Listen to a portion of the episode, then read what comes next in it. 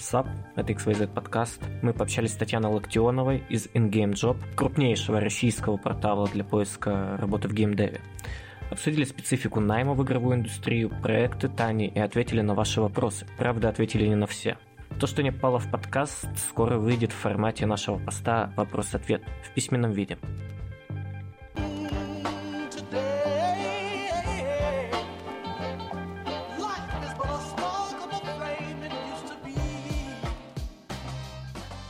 Всем привет, это XYZ подкаст. Сегодня у нас в гостях Татьяна Локтионова, ХР, основательница InGame Job.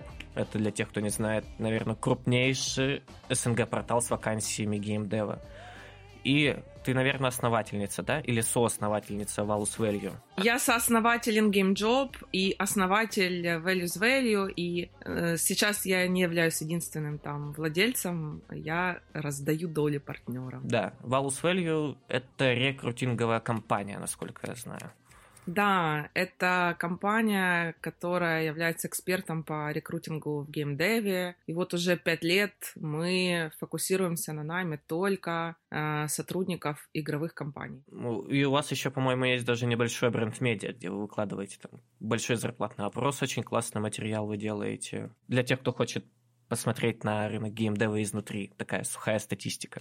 Да, я очень рекомендую вам подписываться и в Телеграме на э, наше медиа о карьере Boost. И есть подсайт на InGame Job, э, тоже Boost называется. Мы там анализируем рынок труда. Вот у нас на днях вышел большой-большой аналитический материал об рынке, о рынке труда в геймдеве за 2021 год.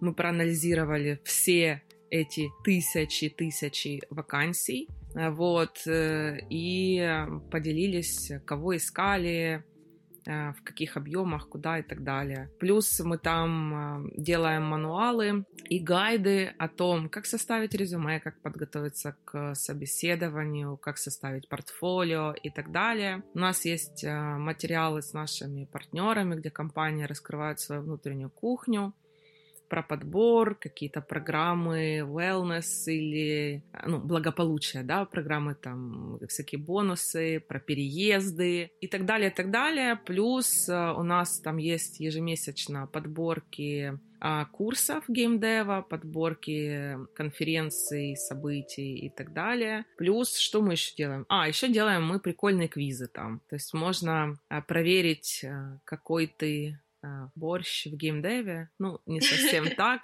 А условно, пройдете ли вы испытательный срок? Или если вы инди-студия, справитесь ли вы без HR на каком-то этапе? То есть всячески стараемся э, помогать людям строить свою карьеру в геймдеве. Э, да, ты рассказала о своих свершениях. Давай быстренько расскажи о себе, как попала в профессию, как стала хэром, с чего начинала, как карьерная лестница вообще выстраивалась. А самое интересное, что я никогда не работала HR, но начинала в геймдеве из достаточно близкой сферы. Я пришла сначала экспертом, который мог поделиться нужными знаниями, фактажом а, для игры, которую мы тогда еще для ВКонтакте разрабатывали. Мне стало интересно, как ее будут продвигать. Я была связана с маркетингом и пиаром, и поэтому меня взяли на полставки, э, пригласили, да, пиарщицей в компанию iLogos. Это один из крупнейших э, аутсорсеров в геймдеве э, у нас на просторах э,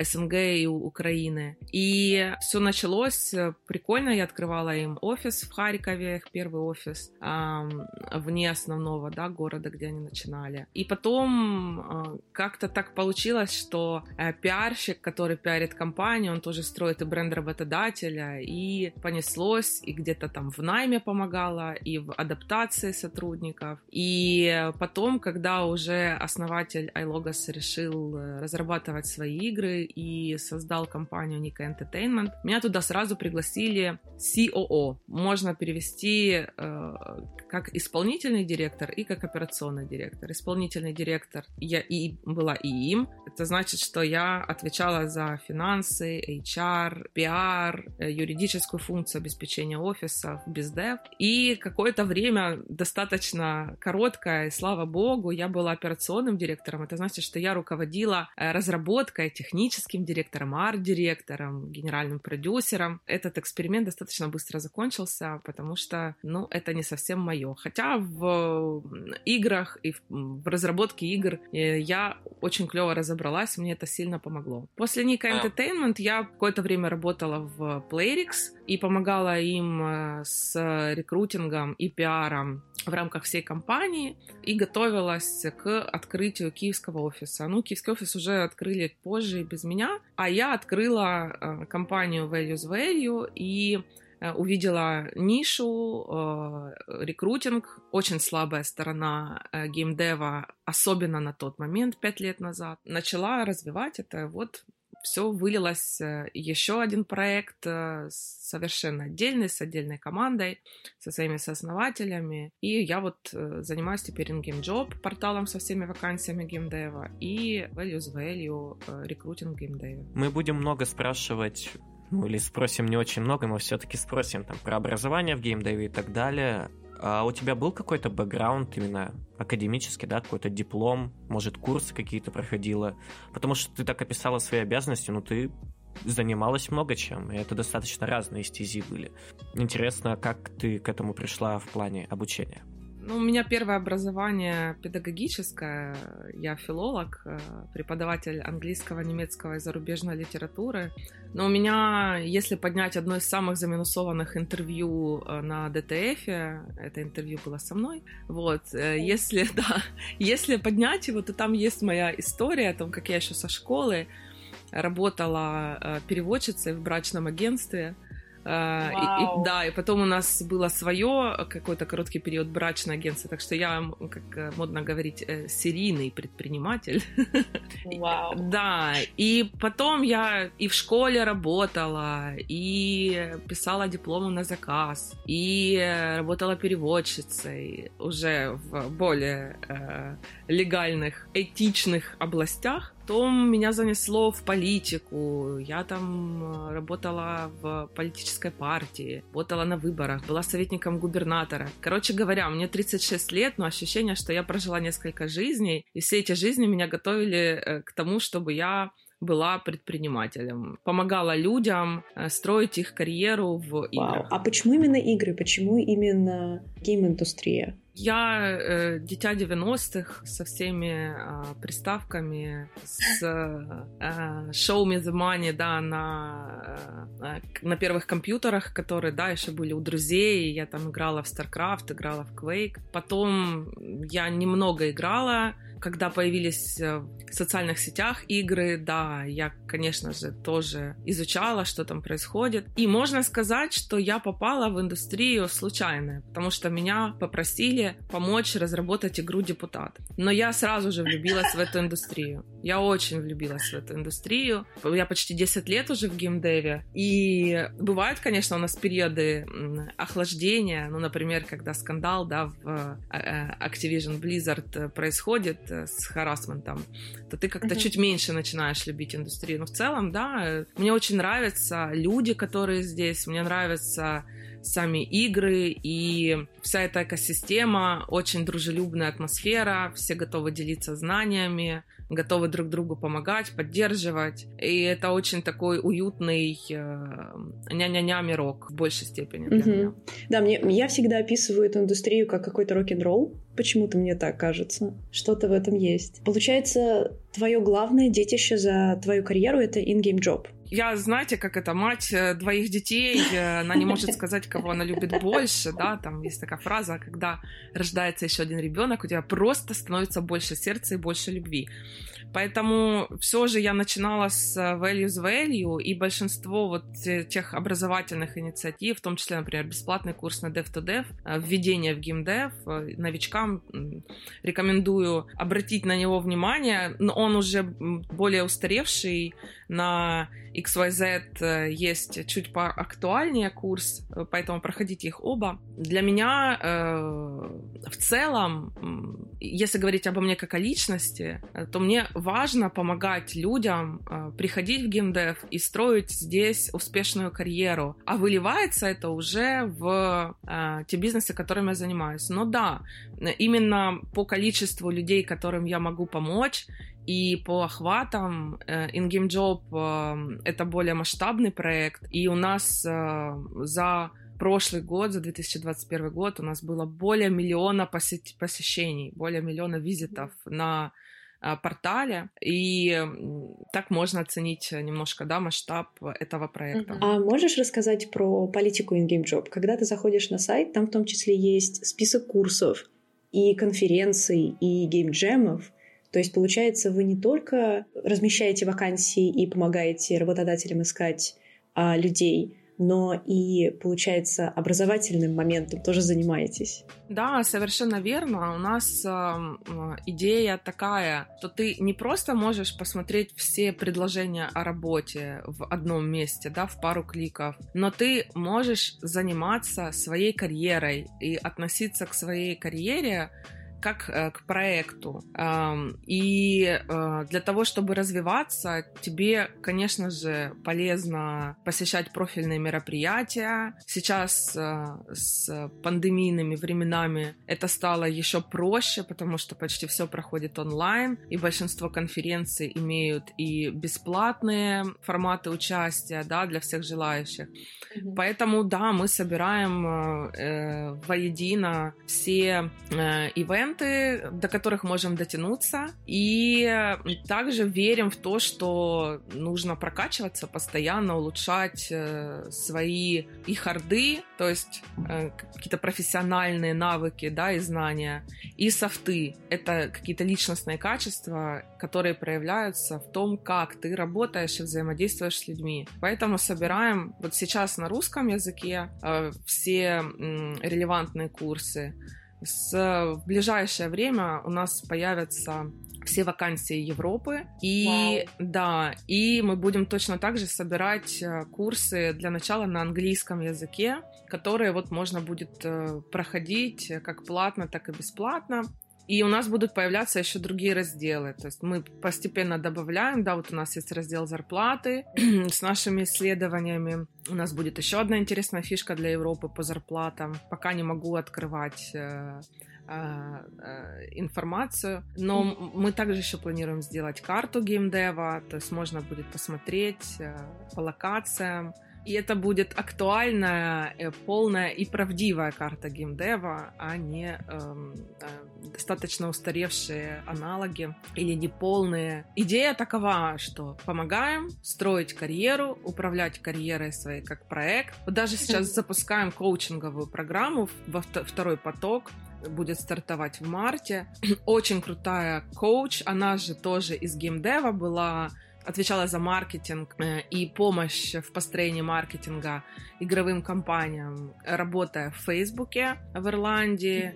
Вот, работала на WebLavin, в Google, и потом заинтересовалась коучингом. Для меня теперь это не матерное слово, это то, чем я это то, чем я занимаюсь. Э, я когда прошла первую э, коучинговую программу у нее личную, знаете, очень сильно все стало на места в голове. И я думаю, о, клево, нужно и друзья, у меня друзья проходят, все мои почти коллеги а, в Values Value прошли у нее коучинг, и потом решили тоже масштабировать, и чтобы больше людей могли планировать свою карьеру. То есть это карьерные стратегии, как запланировать на там 1, 3, 5 лет вперед построение своей карьеры в геймдеве. То есть mm-hmm. все крутится вокруг карьеры, и какого-то осознанного отношения к ней со стороны людей, как новичков, так и уже состоявшихся профессионалов. Ну, главное, что не марафоны в Инстаграме, и на том спасибо.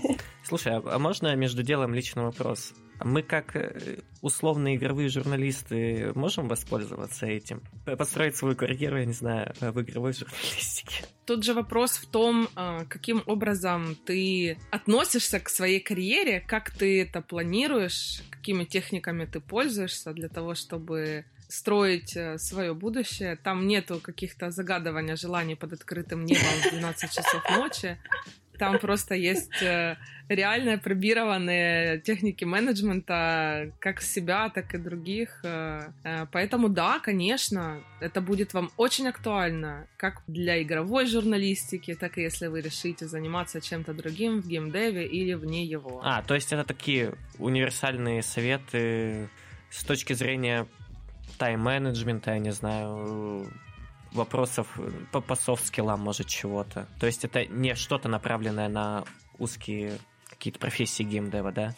Нет, нет, нет, конечно, нет. Это, это именно там трехнедельная программа, где ты понимаешь, ну, кто ты, а, какая у тебя а, стратегия карьеры, потому что если ты ее даже не осознаешь, то у тебя есть э, карьера, которая, а, например, вот у меня это карьера портфолио, то есть у меня я состоялась как профессионал в нескольких сферах, да, и в нескольких профессиях у кого-то развивается профи- э, карьера линейно, у кого-то она развивается по спирали. И в зависимости от этого ты э, уже понимаешь, ты хочешь так продолжать строить свою карьеру или ее строить хочешь иначе. То есть важно э, осознать, э, в какой ты точке сейчас и куда ты хочешь прийти, потому что многие карьеры не могут состояться именно потому, что человек не понимает, к чему он стремится и не понимает, как его а, резюме с точки зрения ну, глобального плана профессиональные HR или профессиональные менеджеры оценивают. Это же вопрос не только о том, чтобы а, там, не прыгать с места на место и не менять работу чаще, чем а, э, раз в один-два года. Это вопрос в том, какие проекты человек выбирает, на каких платформах он разрабатывает игры. Идет ли он за трендами новыми или в какие-то последние там, вагоны впрыгивает э, каких-то трендовых вещей, да, то есть сейчас Сейчас это неплохо идти и разрабатывать метаверс, условно. Возможно, года через два это уже будет очень э, поздно идти, и эта строчка в резюме будет э, для тебя как бы шагом назад. Ну, если более такой пример, до сих пор существуют соцсети, в которых э, есть игры, да. Геймдизайнер может посмотреть о, прикольный жанр, я бы хотел заниматься разработкой игр в таком жанре, прикольный сеттинг, да, мне все нравится. Но он не учел, что эта игра там для условного ВКонтакте или там литовская, по-моему, Драугием, там, с uh-huh 500 э, людьми в месяц, да, которые вообще на эту платформу условно заходят. И он в 2020 году, к примеру, принимает офер такую компанию с таким проектом. А до этого он, например, работал над мобильными играми. И, конечно же, возникнет вопрос, чувак, а почему именно так ты решил свою карьеру построить? Что ты такого увидел в 2020 году, там, в 2021-2022 интересного в супер узком рынке, который только уменьшается и который уже давно похоронили э, как бизнес? Часто человек может не задумываться о том, что он, принимая офер в текущую компанию, да, вот текущее у него предложение, он должен думать о том, каким будет его следующий офер или каким будет э, его развитие в этой компании к примеру, был какой-то период, когда э, считалось, что у Playrix очень низкие зарплаты. Возможно, какой-то момент так и было, да. Понимающие люди были готовы идти туда и на более низкую зарплату, чем у них есть сейчас, понимая, что они получат свою строчку резюме, работу над э, глобальным продуктом, над супер успешной игрой, э, которая там миллионы установок имеет и генерит там сотни миллионов долларов прибыли. И это неизбежно повысит его стоимость на рынке, его ценность как специалиста в перспективе даже там полугода, не говоря о годе или там э, двух годах работы в такой компании. И это тоже карьерная стратегия. Это про инвестирование, да? Ты инвестируешь в то, что э, у тебя чуть меньше зарплата сейчас, но зато потом ты сможешь э, сделать X2 а может быть X3.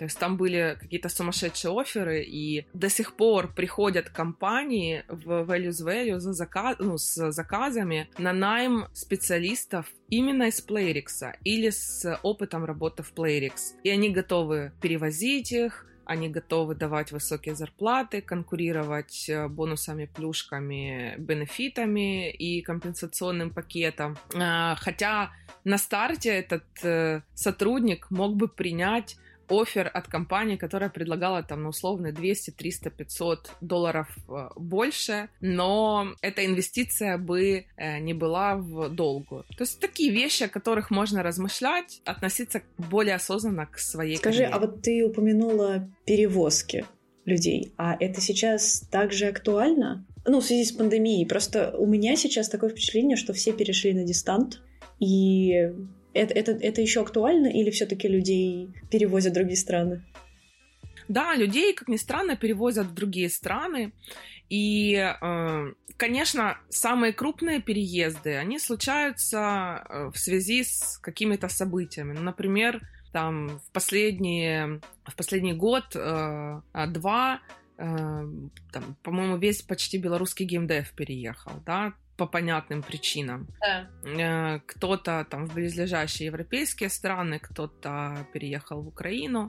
Сейчас, опять же, в Украине э, у каждой компании, наверное, есть план э, Б, С и Д по перевозу куда-то. Кто-то не ждет и уже перевозит людей там на Кипр, в Литву, может быть, в какие-то еще а, планируют перевозить страны, да, где-то есть хед-офисы, там, не знаю, условная Мальте, а, или есть офисы в Румынии, и вот готовятся туда перевозить людей. Если не говорить такие форс-мажорные ситуации, кризисные, на какой-то период релокейт очень заморозился, особенно в европейские страны, да, в США это вообще очень сложно. Почти очень многие, согласно нашему зарплатному опросу, хотели бы переехать в США, но там сейчас миграционная политика такова, что ты туда практически не имеешь возможности переехать, или это какие-то супер топовые должности, где там под тебя сделают все как нужно. Но там должны быть какие-то огромные зарплаты, или у компании должен быть хед-офис в США, чтобы ты поработал, например, в европейском представительстве, а потом тебя могли уже перевести. То есть это сложная процедура. В Европе все гораздо гораздо проще.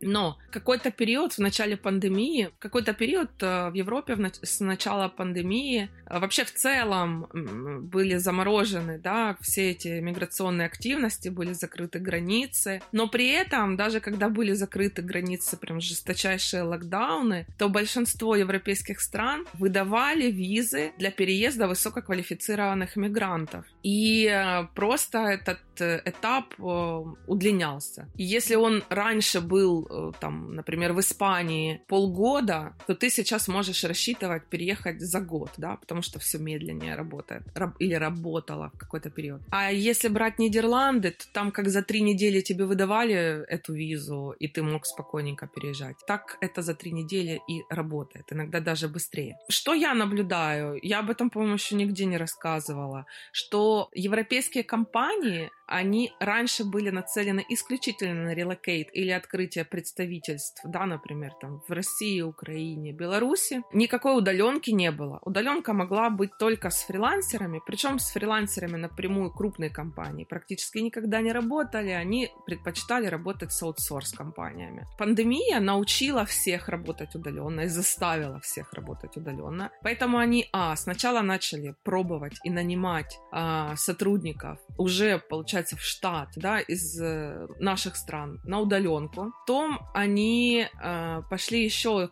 по такому пути. Ты испытательный срок проходишь на удаленке, uh-huh. а потом тебя релацируют. То есть у нас uh-huh. да, в Values Valley есть в работе даже сейчас такие вакансии, где там ты стартуешь удаленно, если все окей, и ты хочешь переехать и компания готова, и легально это можно, да, по документам все сделать, да, то да, ты переезжаешь. Слушай, мы тут говорили уже о более-менее состоявшихся спецах, да, которых может там, перевозить куда-то и так далее. Давай перейдем, наверное, к начинающим ребятам, которым все это наиболее интересно, кто еще, так сказать, пороху не нюхал. Как Хэри относится к выпускникам курсов? Ну, то есть это плюс или это ничего не стоит? Потому что я слышал, например, иногда бывают жалобы, что выпускников курсов одной и той же школы да, неважно какая, наша или любая другая, которых много, очень похожие портфолио, потому что, например, преподаватель в одной школе, грубо говоря, учит рисовать демона там на каком-нибудь курсе 3D-моделирования, а другой школы учит рисовать орка. И все вот с этой школы приходят с этими орками, плюс-минус одинаковыми, с другой школы с демонами и так далее. Ну, тут вопрос, наверное, даже не к HR, потому что если HR адекватный, в первую очередь, увидев э, наличие курса э, в резюме, он подумает, как здорово, у человека есть запрос на развитие, он готов инвестировать не только время, да, но и деньги в свое обучение и в то, чтобы попасть э, в индустрию. Я чаще встречала именно у технических специалистов, мы называем их нанимающими менеджерами, условно говоря, будущие руководители этих джунов. Вот у них бывают предвзятые отношения, которые я всячески не поддерживаю и порицаю. Оно звучит так, что вот если есть какие-то курсы, то мы вообще даже не будем рассматривать. Не показывайте нам это резюме. HR, вот просто мне важно сейчас, да, это зафиксировать. HR — это человек, который занимается тем, чтобы сотрудник как можно дольше проработал в компании счастливо и продуктивно, а рекрутер — это тот человек, который ищет людей и помогает им выйти на работу в компанию. Так вот, и рекрутеры, и HR — это ну, сервисная функция. Это люди, которые помогают командам и руководителям находить себе лучших людей, да, и, ну, или подходящих людей, и их удерживать. И они выступают э, как исполнители заказов. Вот эти вот все э, истории о злых HR, которые там отказали, не дали возможности и вообще бесполезные животные, ребята, нет. В основном это политика компании. Это не HR не дает вам обратную связь. Это HR не может выбить эту обратную связь у менеджера. Вот возвращаясь к курсам. Если мы говорим, отвечаем на вопрос про HR, да, лично для меня это всегда плюс. Почему же сложилось такое мнение негати- негативное, не про портфолио даже оно? В начале начале у курсов э, был достаточно агрессивный маркетинг, в котором, ну, в том числе ссылались, например, на результаты зарплатного опроса. То есть говорили, ребята, вы сможете зарабатывать столько-то и столько-то. У адекватных людей, да, я много здесь про адекватность говорю. Э, адекватно это значит нормальная связь с реальностью у человека. Вот у человека с нормальной связью с реальностью, у него хватит воз, ну, возможностей э, и времени посмотреть, какие зарплаты, спросить, с чего начинать и так далее. А человек не совсем адекватный, он в этих курсах увидит, ага, то есть я буду получать столько-то. Он не поймет, что он будет получать столько-то не с первого дня работы, а там, допустим, через полтора, два, три года. Такие ребята приходили с задранными носами на собеседование и озвучивали зарплатные пожелания, а там, Джун после курсов, хочу полторы тысячи долларов получать вот сейчас. А иначе какой мне смысл? И именно вот э, э, такие завышенные ожидания от э, коллег ваших по цеху, да, я у XYZ не помню такого маркетинга э, агрессивного, да, они вот такое, такое предубеждение сформировали. Да, ну, ага. ну я считаю, что нужно продолжать учиться, нужно получать эти курсы. Вопрос в том, что помимо курсов что-то еще должно быть в резюме и портфолио. То есть какие-то работы, да, прошу прощения. Да, да, совершенно верно. Работы, uh-huh. участие в геймджемах, участие uh-huh. в хакатонах. Сейчас онлайн это все происходит, да. Ты можешь, э, ну, есть и офлайн, конечно, геймджемы. Плюс э, есть э, инди-разработчики, которым нужна помощь. То есть, если ты программист, то это какой-то open source проект. Если ты художник, это всякие бывают какие-то спидпейнты, да, когда на скорость какие-то челленджи. Причем это может быть совершенно бесплатно. И вот это вот все вместе с выполненными тестовыми заданиями. Почему хорошо брать тестовые задания? Потому что есть шанс, что вы на него получите обратную связь, сможете улучшиться, да? А плюс ко всему вы можете это добавлять в свое портфолио, если мы говорим о художниках, о геймдизайнерах. Вот ты говорила о том, что рекрутер и HR — это не одно и то же, но мне всегда казалось в голове, что рекрутер это, собственно, подвид HR, может просто э, на более низкой должности, или даже если это неправильно, то ассоциация возникает, как, например, да, есть гейм-дизайнер, есть нарративный дизайнер. Нарративный дизайн, дизайнер это просто подвид гейм-дизайнера, он выполняет более узкую работу, вот и все. Можно ли сказать, что ну все это можно обозвать таким советским словом кадровики? О, нет, совершенно нет. Кадровик э, ближе к бухгалтерии. Кадровик, он ведет учет сотрудников, заполняет трудовые книжки их э, и, и какую-то там подает отчетность в органы статистики, соцстраха и чего-то еще. То есть это больше такой низкоуровневый бухгалтер. Если смотреть на профессию HR в целом, да, я сейчас чуть-чуть сверху зайду, да, представим так большой-большой-большой HR. Это управление даже не людьми, это управление системами и методами, построение методов внутри компании, которые позволяли бы максимально реализовывать стратегию компании, то есть куда она идет, зарабатывать прибыль, запланированную, а то и выше, с помощью найма и удержания таких сотрудников, с которыми это возможно. То есть, условно говоря, HR как функция, да, мы сначала как функцию рассматриваем, он помогает тебе понять, сколько тебе нужно людей, какие отделы, какая у тебя будет структура компании, распределить обязанности, то за что будет отвечать. Дальше, спланировать найм, как мы будем этих сотрудников нанимать, какие письма будем писать, где мы будем это писать, какие мы введем стандарты, насколько быстро мы должны отвечать. Должны ли мы отвечать отказом на все отклики? Или только мы отвечаем э, на те письма кандидатов, которые дальше прошли да, по отбору? То есть мы им только отказы. Многие же компании вообще, ты отклик отправляешь, тебе вообще ничего в ответ не приходит. Да? А еще про HR. А каким образом кандидаты будут узнавать о нас как о компании? Какой образ у них э, сложится э, в голове после прочтения? Описание вакансии вакансии, нашего сайта, наших соцсетей, каких-то интервью с коллегами. Дальше, HR как функция отвечает на вопрос, как мы делаем офер, что в этот офер входит, смотрят конкурентов, ага, а эти предлагают спорт такой-то, а эти предлагают психологическую помощь, например, проект Ясно, да, а эти вот то предлагают, так, значит и мы должны это тоже предлагать, значит медицинская страховка у всех есть, если мы не будем предлагать медицинскую страховку, значит мы будем проигрывать по сравнению с другими работодателями. HR это также о том, как зафиксировать какие-то правила и политики на компании, например,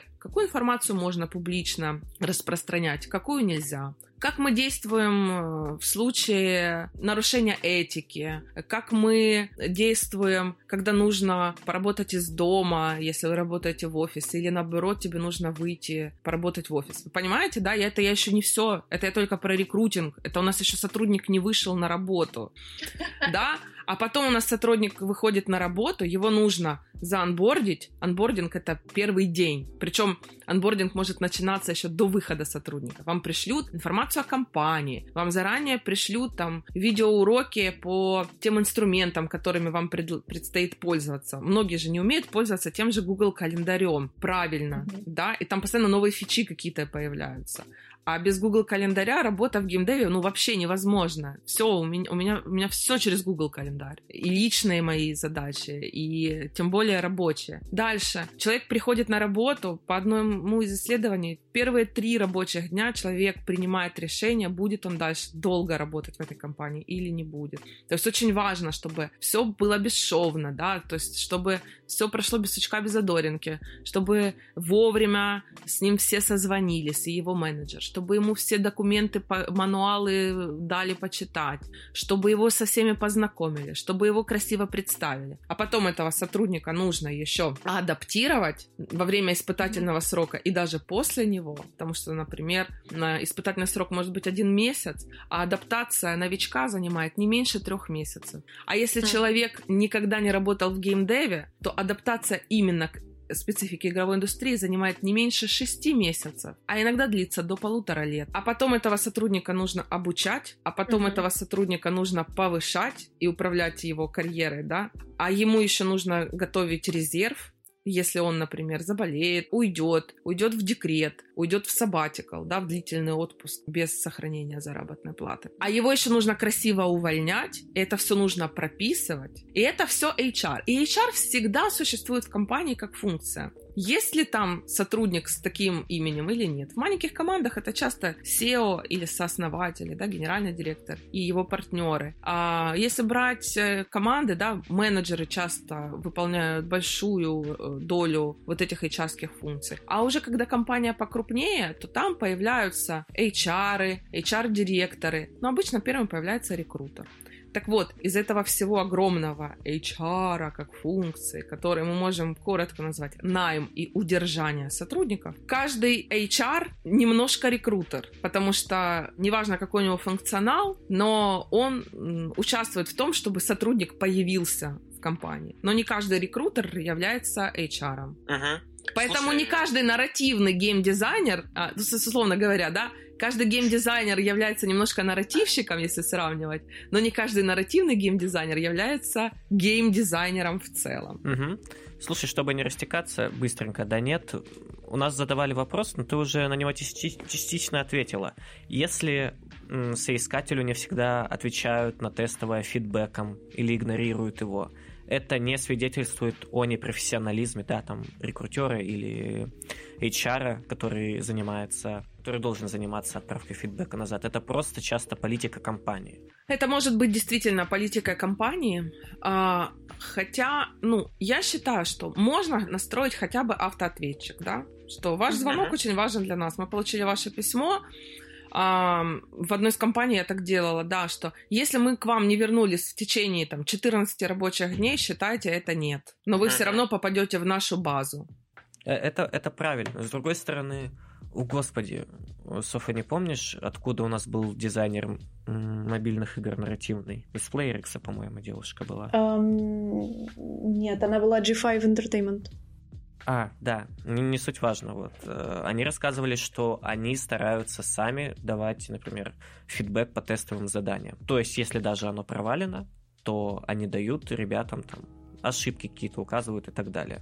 Но этим, естественно, занимается не, не рекрутер условный, сами нарративные дизайнеры. За этими нарративными дизайнерами с палкой, э, с э, печеньем, со слезами э, и так далее, с шантажом и угрозами задача рекрутера, вот у нас такая политика, а, например, values values, задача рекрутера добиться обратной связи, uh-huh. потому что а, я проводила опрос, что вы считаете самым большим нарушением этики рекрутера. Я там думала, будет э, какой-то трэш, рас... оскорбление, раскрытие э, персональных данных, еще чего-то. Нет, отсутствие обратной связи. Все хотят обратную связь. Так вот мы в Vivi что делаем? Мы говорим, мы вам гарантируем предоставление обратной связи или объяснение, почему мы ее не можем предоставить. А, ну да, это в принципе правильно. Если, например, вдруг у вас с скандалом кто-то уйдет и да, он скажет, все, я с вами не хочу работать, ухожу. И вы скажете, ну, вот у нас человек ушел. Это логично. Я, кстати, думал о том, что нарушениями этики будет, очевидно, кумовство какое-нибудь. Или это невозможно провернуть в геймдеве? Да, ну, слушай, смотря что считать кумовством. Просто... Э... Нет, одно дело, когда, да, у тебя, ну, просто так получилось, что какой-то твой знакомый где-то рекрутит, и он сказал, у нас есть вакансия, а ты нормальный спец, и тебя уже взяли, да, по итогу отбора. Это даже не кумовство, это такой нетворкинг, можно модным словом назвать. Другое дело, когда, может, тебе какие-то послабления пытаются делать, или ты чуть раньше узнаешь о каких-то вакансиях и так далее. Это не распространено? Ну, это, это распространено, и очень часто джуновские позиции как раз-таки закрываются по знакомым или там по постом в Фейсбуке, и э, охотно берут людей, охотнее берут людей, готовы в них инвестировать, потому что понимаем, да, что джун на первых этапах пользы никакой не приносит. Ну, если это особенно первая работа у человека, и первая работа в геймдеве, э, тем более, и ты в него инвестируешь. И, конечно же, тебе хочется каких-то гарантий, в кого ты будешь вкладывать время и деньги которые там, возможно, через полгода начнут э, отбиваться, приносить свои плоды. Кумовством я могу назвать такие вопиющие случаи, когда рекрутеры говорят там, о, у тебя зарплатные ожидания вот такие-то, но у нас готовы давать вот столько-то, там, выше, проси больше. Рекрутер не может такого делать. Я бы был только рад, если бы он так сделал на самом деле. Рекрутер может что сказать? Рекрутер может сказать, э, на основе чего, на основании чего ты э, сформировал свои зарплатные ожидания. Говорит, uh-huh. ну, я не знаю, ну вот, вот так. А ты не хотел бы изучить э, на InGame Job э, зарплатный отчет и посмотреть, какие в твоей локации, в твоей профессии э, зарплаты?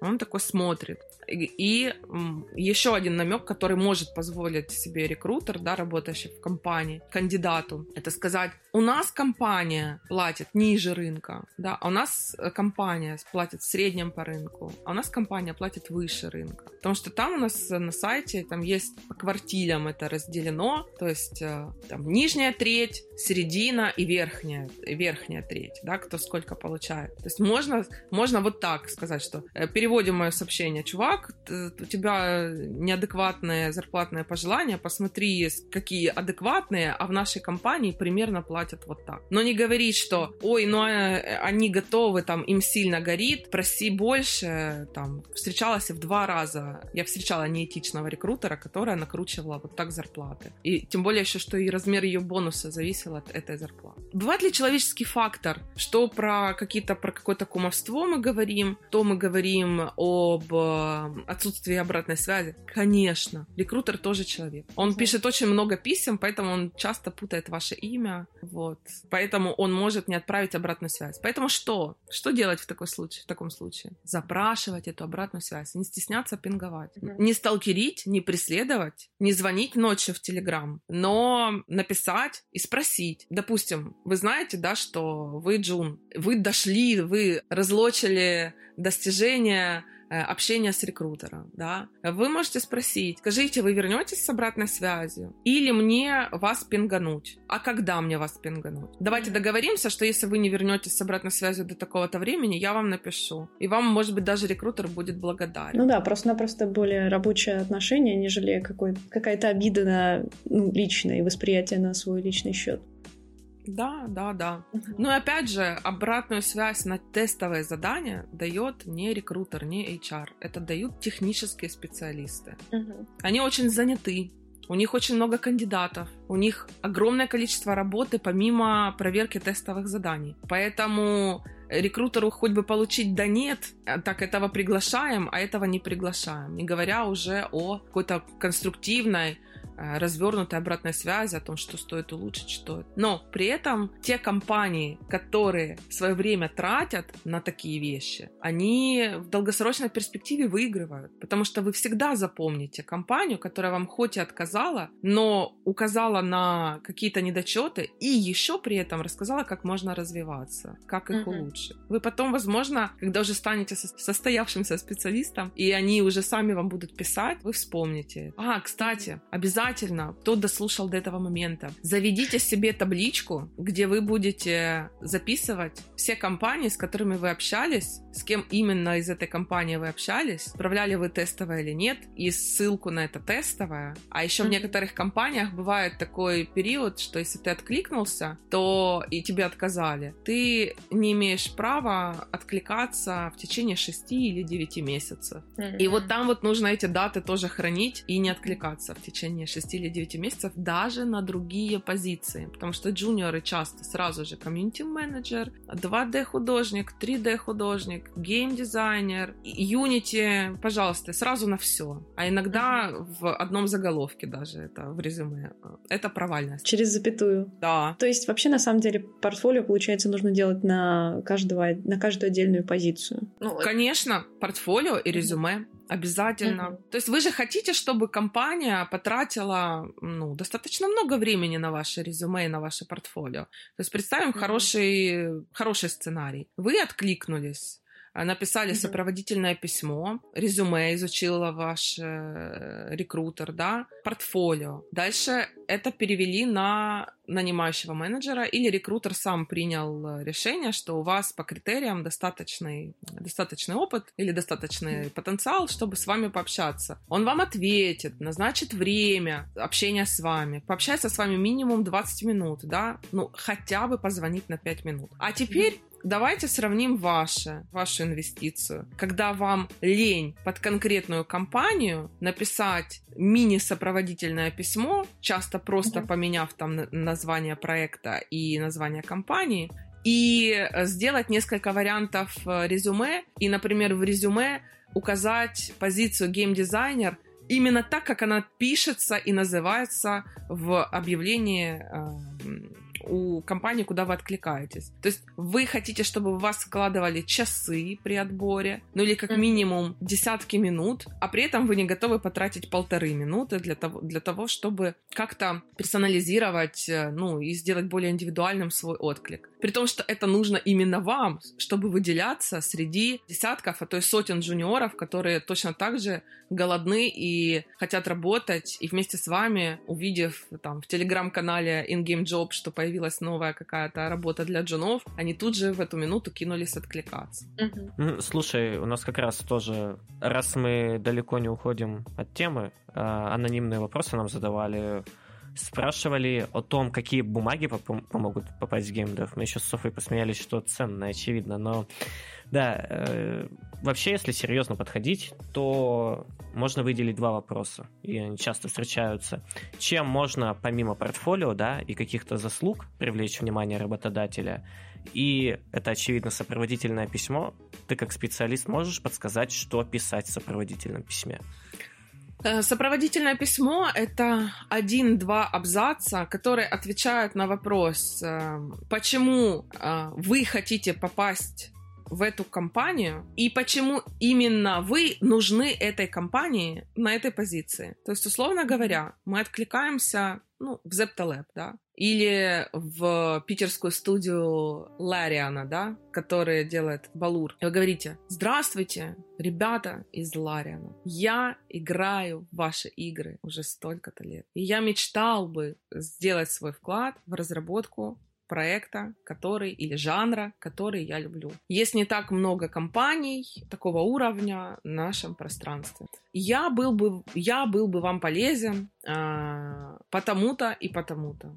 Или там мои такие-то скиллы были бы вам полезны, потому что я прошел такие-то курсы, изучил то-то, то-то, эм, слежу за вашей компанией, за ее деятельностью. Ну, это очень грубо, да? Но отвечаем на эти два вопроса. Не нужно писать прям сильно пространство, ну, просто не текста, еще чего-то. Это важно, чтобы просто зацепился взгляд рекрутера за массу откликов без сопроводительного письма. Следующее, чем вы можете выделиться, это делать хорошее резюме, не украшенное, не в резюме-билдере, да, не обязательно, чтобы это было в PDF, картинкой. То есть текст должен считываться. В основном не рекрутер сам разносит по табличкам данные из вашего резюме, да? Это делают специальные программы, и они не все форматы смогут считывать. То есть вот такая какая-то минимальная забота в том, чтобы у вас не было там куча разных шрифтов, куча разных цветов в этом резюме. Позаботиться о том, чтобы ваше портфолио шло в обратном хронологическом порядке, чтобы там не было мусора, чтобы на первом месте шли те работы, в которых вы лучше всего проявились. Да? Позаботиться о том, чтобы вы в портфолио указали, что именно вы делали. Если вы, например, были одним из геймдизайнеров, дизайнеров, или вы были одним из художников, или одним из программистов. То есть за что вы отвечали. У программистов это может быть ссылка на какой-нибудь open source проект на гитхабе. У геймдизайнера это может быть э, пример тестового задания или отрывок из GDD, доку...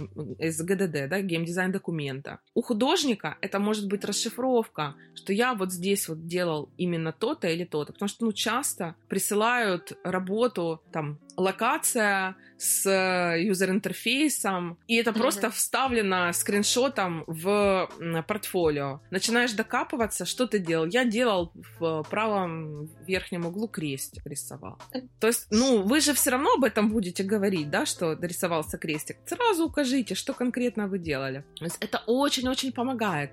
И портфолио может быть у кого угодно. У рекрутера тоже может быть портфолио, у HR может быть портфолио а, со ссылками, например, на описание вакансий, которые вы публиковали, э, удачные, какими-то какой-то аналитикой, что вот, например, 70% моих писем на LinkedIn открывают и на них отвечают. Э, это же сразу показывает, кой вы как специалист. Это можно как в резюме, так и в портфолио добавить. Чем еще можно выделиться? Можно следить за публичной деятельностью как компании, так и ее каких-то там персон, э, приходить, опять же, на онлайн-конференции, задавать вопросы осмысленные, давать обратную связь, подписаться в соцсетях, лайкать. То есть это все какие-то вещи, кажется, что они очевидные, но действительно они помогают выделиться. Что еще хорошо? Компании часто проводят, например, конкурсы для художников. Участвуйте в таких конкурсах, участвуйте в каких-то активностях, в онлайн-курсах, которые предлагают компании. Часто, да, там мини какие-то вебинарчики проводят. Это все делает вас видимым для рекрутеров. И что еще важно? Пожалуйста, если у вас э, резюме на LinkedIn или там на HeadHunter или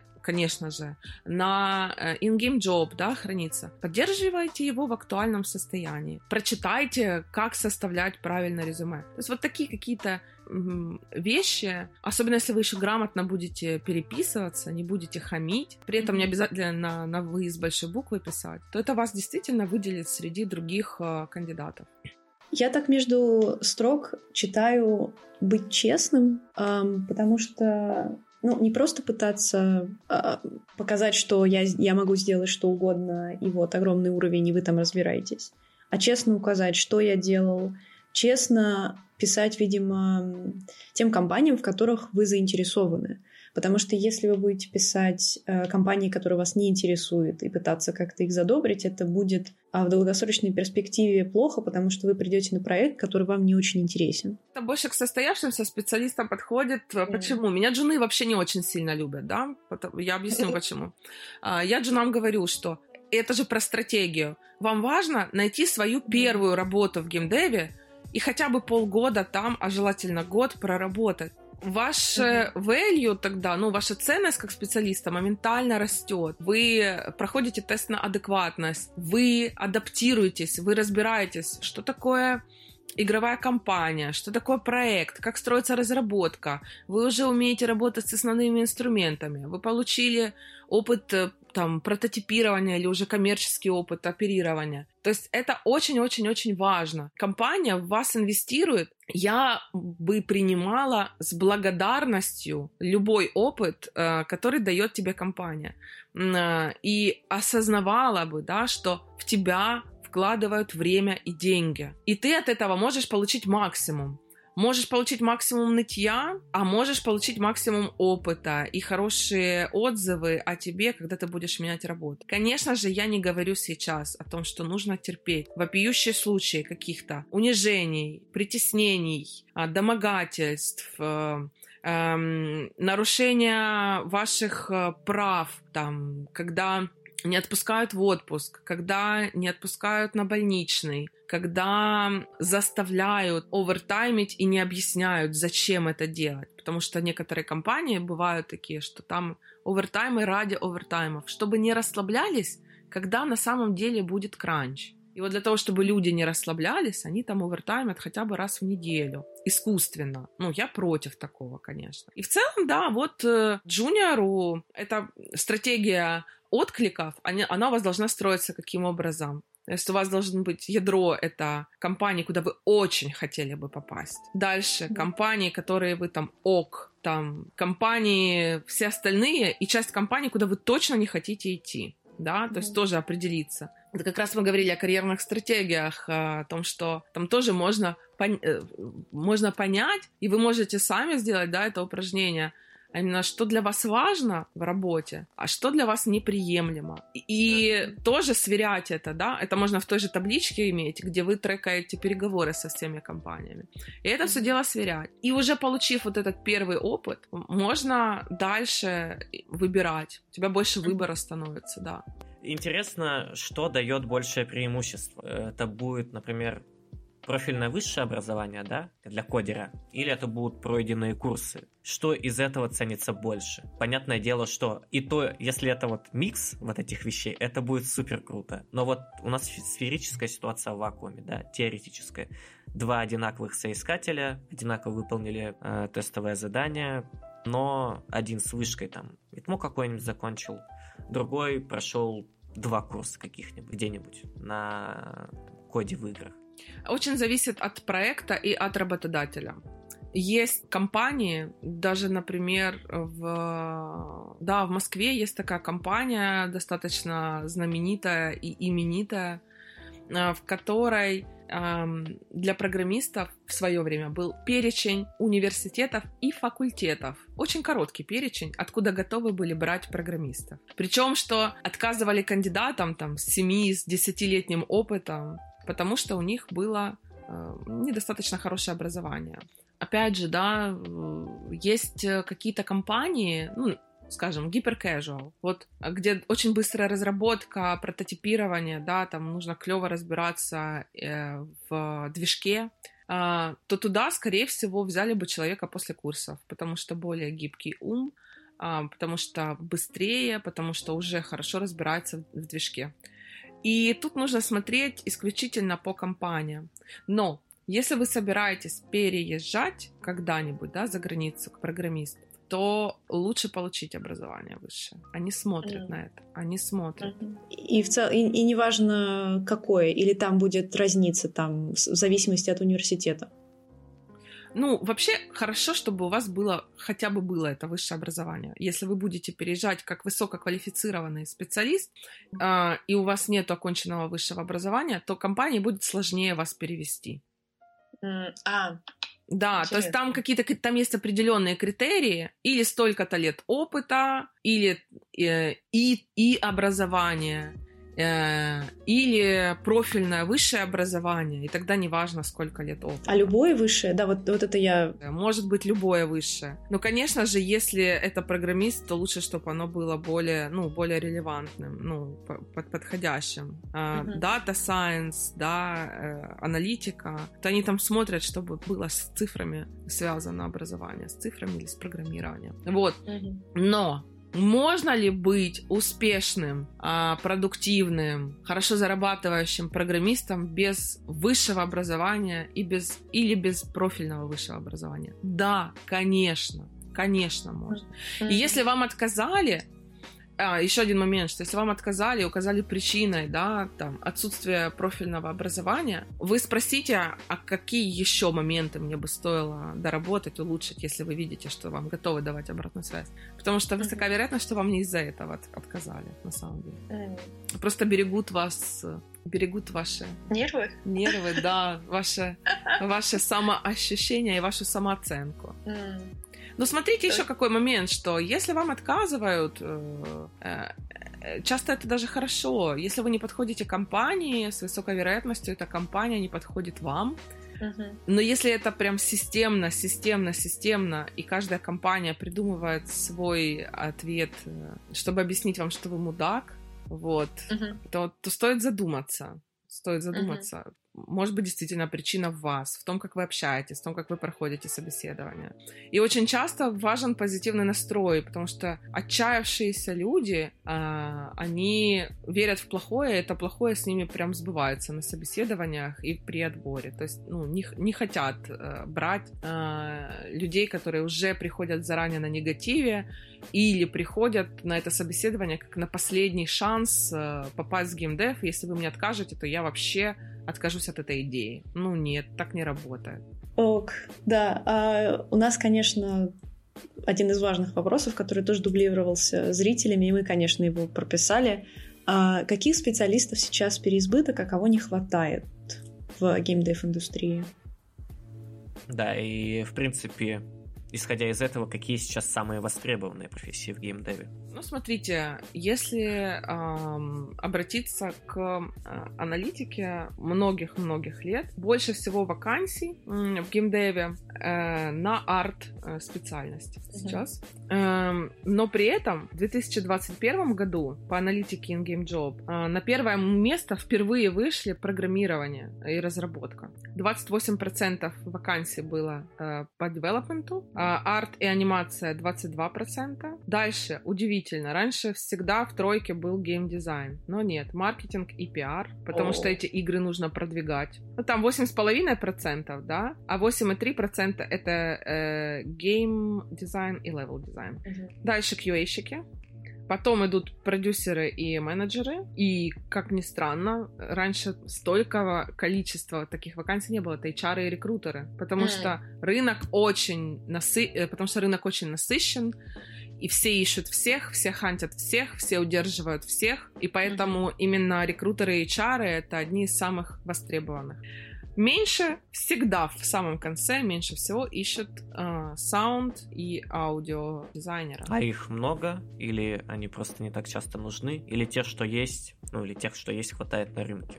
А, их, их много, и в основном это фриланс, это не в штат берут, вот, а в штат хотят брать э, более скилловых с подтвержденным опытом. А, далее. то есть, на, то есть на постоянку нет смысла брать аудио и sound, легче аутсорс делать? Зависит от проекта, зависит от игры, есть же игры, которые очень сильно на sound завязаны. Есть компании, в которых постоянно много звуков, много роликов, которые идут со звуком, да, то есть э, это же еще и реклама, вот, поэтому тут зависит зависит, но компании, которые берут в штат саунд-специалистов, их не так много, и это всегда самые вот мои большие страдальцы. Э, это саунд-дизайнеры, которые хотят в геймдев, потому что вакансий мало, а их больше, чем вакансий. И это, наверное, сейчас одна такая специальность, где э, есть переизбыток. Всех остальных не хватает, очень сильно не хватает. И я не говорю, возможно, о джуниорах, но именно сейчас, э, когда не хватает синер-специалистов, не хватает медлов, э, компании очень многие готовы брать э, в обучение джуниоров начинающих специалистов. и это хорошая возможность попасть в геймдев и найти свою первую работу. Важно еще, знаете, что если вы готовы инвестировать больше, чем полторы минуты в, свое, в свой отклик, то вы можете просто смотреть на то, какие требования в вакансии пишет э, работодатель. И себя описать в соответствии с этими требованиями. Только правду писать, насколько вы им соответствуете. То есть ищут вот такой-то опыт. Вы укажите у себя, что есть опыт там в разработке, в э, создании, в описании и так далее. Вот.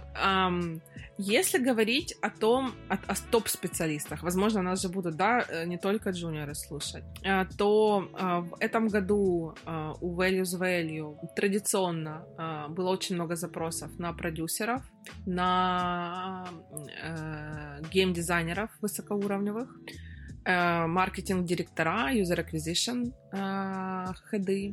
Дальше очень много было запросов на C-level позиции, то есть топ-менеджеры. Мы искали генеральных директоров, исполнительных директоров, операционных директоров. Очень много было запросов на технических директоров.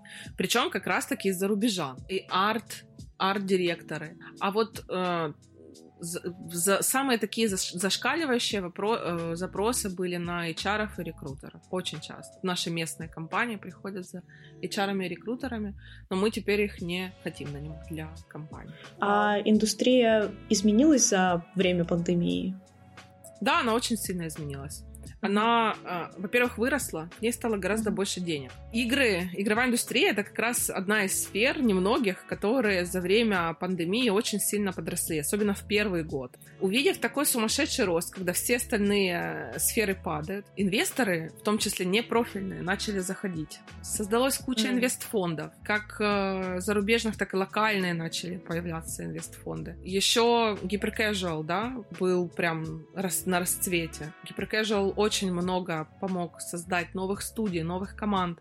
А, появились новые издатели. А, опять же, э, за это время Hyper начал э, взрослеть, они начали переходить на мидкорные игры, на казуальные игры. И опять же, там нужны боль... ну, команды, которые будут больше, да, эм, специалисты, которых будет, э, ну, будет разный набор навыков. И а, получилось так, что было, например, 3000 э, вакансий до пандемии в месяц, а сейчас почти 6 тысяч вакансий ежемесячно публикуются. Ничего да? себе. Да. Появилось огромное количество новых команд, появились э, здесь новые европейские и э, азиатские и э, из Америк э, новые студии, новые игроки, новые представительства. И очень сильно выросли зарплаты. Ну, mm-hmm. в каком плане, да? Кто, кто жил, тот живет, э, богатым все, бедным ничего. То есть очень сильно выросли зарплаты у э, senior э, специалистов и уровень эксперт, но подросли и у медлов, и э, сейчас уже не так часто джуниорам начали предлагать голую ставку 300 долларов. Раньше mm-hmm. это было чаще.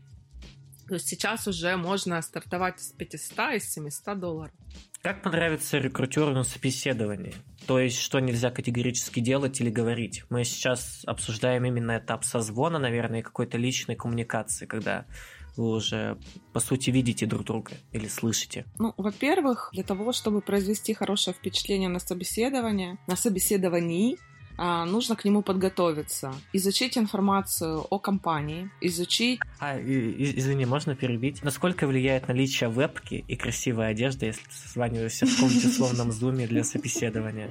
Новая цифровая этика, то есть помимо того, что ты готовишься к собеседованию, изучаешь информацию о компании, проекте, и вообще описание вакансии и повторяешь немножечко все, что написано у тебя в резюме, а, нужно подготовиться. А, прийти вовремя или, если ты опаздываешь, обязательно предупредить и быть предсказуемым. Второе, созваниваться с видео, если предложили созвон с видео, и не фантазировать о том, что у тебя нету веб-камеры, и вообще ты, ну, она отсутствует э, как э, явление в твоей жизни, особенно если претендуешь на удаленную работу. А, следующий момент. А, нужно выглядеть опрятно. А, это не значит, что нужно надевать там какой-то костюм. Конечно же, нет. А, но при этом желательно расчесаться, посмотреть, насколько адекватно у тебя свет, а, есть ли какие-то шумы, помехи, которые реально можно устранить? А, закрыть котика, детей, собаку э, в другой комнате или закрыться в ней самому? В целом убедиться, что ты отключил все уведомления звуковые на, на своем э, ноуте или компьютере или телефон, смотря с чего ты созваниваешься. В целом, да, подготовиться, то есть как ты приходишь в офис, и желательно, чтобы у тебя был какой-то адекватный фон. Если этого фона нет, то сейчас почти все э, видеосервисы, да, сервисы по видеозвонкам mm-hmm. дают возможность как минимум заблюрить то, что у тебя на заднем происходит, или поставить застав. А не может такого случиться, что ты, если такой нищий студент, или, я не знаю, вчерашний нищий студент, у тебя еще не обжитая квартира, да, или в таком духе, это, наоборот, в плюс сыграет, на жалость надавишь, все-таки подумать, ну вот, блин, мальчик-то вроде умненький, или девочка, такой это фон страшный, может, возьмем его, там, джуном, пускай поработает, обои хоть все поклеит. Это забавно, но я думаю, что э, давить на жалость это не самая лучшая стратегия во время ведения переговоров э, о работе. Да, вот. На самом деле это выглядит как шуточный вопрос, и я хотел уточнить как некий серьезную, некую серьезную тему. Бывает ли такое, что реально людей могут взять из жалости? Ну, я не говорю о том, что соискатель давит на жалости, да, а видно, что, ну вот, человеку, походу, нужна работа. Может, дадим ему? При условии, что ну, у него нету других конкурентов, или они на том же уровне, что он. Я уверена, что такие случаи бывают, но мне кажется, что это какая-то ложная мотивация, не взрослая, неосознанная. Хотя бывают примеры, вот, например, недавно завирусился э, пост э, парня, у которого ограниченные способности, да, э, что-то что у него, какое-то еще с детства заболевание, он частично подвижен и находится, по-моему, в Луганске, и искал э, любую возможность устроиться к UA-щикам. Э, на момент, когда мы с ним э, связались, у него уже работа, но тут не, только, не столько человек на жалость давил, а сколько описал свои обстоятельства, что он ограничен и легальными какими-то вещами, да, потому что человека с э, э, территории, которая не признана, да, которая идет антитеррористическая операция, э, так называемая, да, его сложно, ему сложно зарплату, его очень сложно э, оформить официально, трудоустроить, э, плюс э, это определенные риски для работодателя, и плюс там э, физическое состояние. Э, но я считаю, что это нормально, что он об этом рассказал и э, получил предложение о работе. Я не думаю, что это прям давление на жалость, это просто описание обстоятельств, в которых находишься. Ну, может, циничный вопрос будет, но не кажется, что компании, которые могли его брать, делали это из циничного расчета поднять, так сказать, свой credibility, ну, показать э, свою этичность и в таком духе. Вообще компании на территории СНГ задумываются о каких-то там, может, позитивной дискриминации, то есть там с большей вероятностью взять женщину, чтобы был более ну, как это делают на Западе, более сбалансированный состав, например, гендерно, или да, там отдать предпочтение женщине с детьми, чем мужчине при равных условиях. Я не говорю сейчас о вещах, когда кто-то кого-то лучше. Смотри, я на первую часть э, твоего вопроса отвечу сначала. Поступала ли компания цинично? Тут вопрос исключительно наших убеждений, да, и как мы относимся к миру. Представим, что я отношусь к миру цинично и думаю, что люди могут делать э, какие-то позитивные вещи и добрые дела исключительно э, с вторичной или даже первичной выгодой для себя. А ты, э, Никит, считаешь, что люди могут действовать исходя из добрых и даже альтруистичных личных побуждений, не имея никаких э, скрытых мотиваций. И ага. тогда, как бы ни поступила компания, мы всегда найдем подтверждение, что я своему негативному или циничному убеждению, что ты своему позитивному убеждению. Поэтому здесь, да, мы не можем э, предполагать. Лично я на самом деле склонна верить в то, что мир а, добрый и полон а, хороших людей. Все, что негативно случается, это обстоятельства или исключения. И мне так гораздо проще жить. Поэтому в моей картине мира этого человека берут, потому что имеют возможность взять и осознают, какое бизнес-вэлью он ему принесет. Возможно, в том числе ценность его как сотрудника будет в том, что он будет э, разбавлять э, коллектив, э, будет, будут в коллективе представлено больше групп, и не такая а, будет дискриминирующая среда внутри коллектива. Э, это клево. Да, понятно, что людей, извините за официальный э, такой жаргон, с инвалидностью берут на работу, в том числе и потому, что это дает определенные налоговые льготы, плюс э, по закону разных стран, да, там, в том числе в России, там должен быть какой-то процент, по-моему, двое человек минимум должно у тебя работать с той или степенью инвалидности. Я могу ошибаться, пожалуйста, кто лучше разбирается в Трудовом кодексе Российской Федерации, правьте меня в комментариях. Если говорить о дискриминации в геймдеве, э, о diversity and inclusion, да, разнообразие и это, как inclusion перевести правильно? Ин- инклюзивность, я думаю, это официальный термин. Инклюзивность. Сейчас уже прогрессивные западные компании говорят о третьем компоненте. Это belonging, то есть принадлежность, уже не только D&I, да, а D&I and B. То это очень сложный вопрос, который только сейчас становится актуальным для нашего геймдева. В геймдеве работает 30% мужчин, 70% женщин, примерно, да. Данные нашего зарплатного опроса из года в год немножко колеблятся, но примерно такое соотношение остается. Подожди, женщин больше? 30% женщин, а, 70% мужчин. Все хорошо. Мне показалось, ты сказала 30% мужчин и 70 женщин. Ну, видишь, я желаемое за э, фактическое выдала.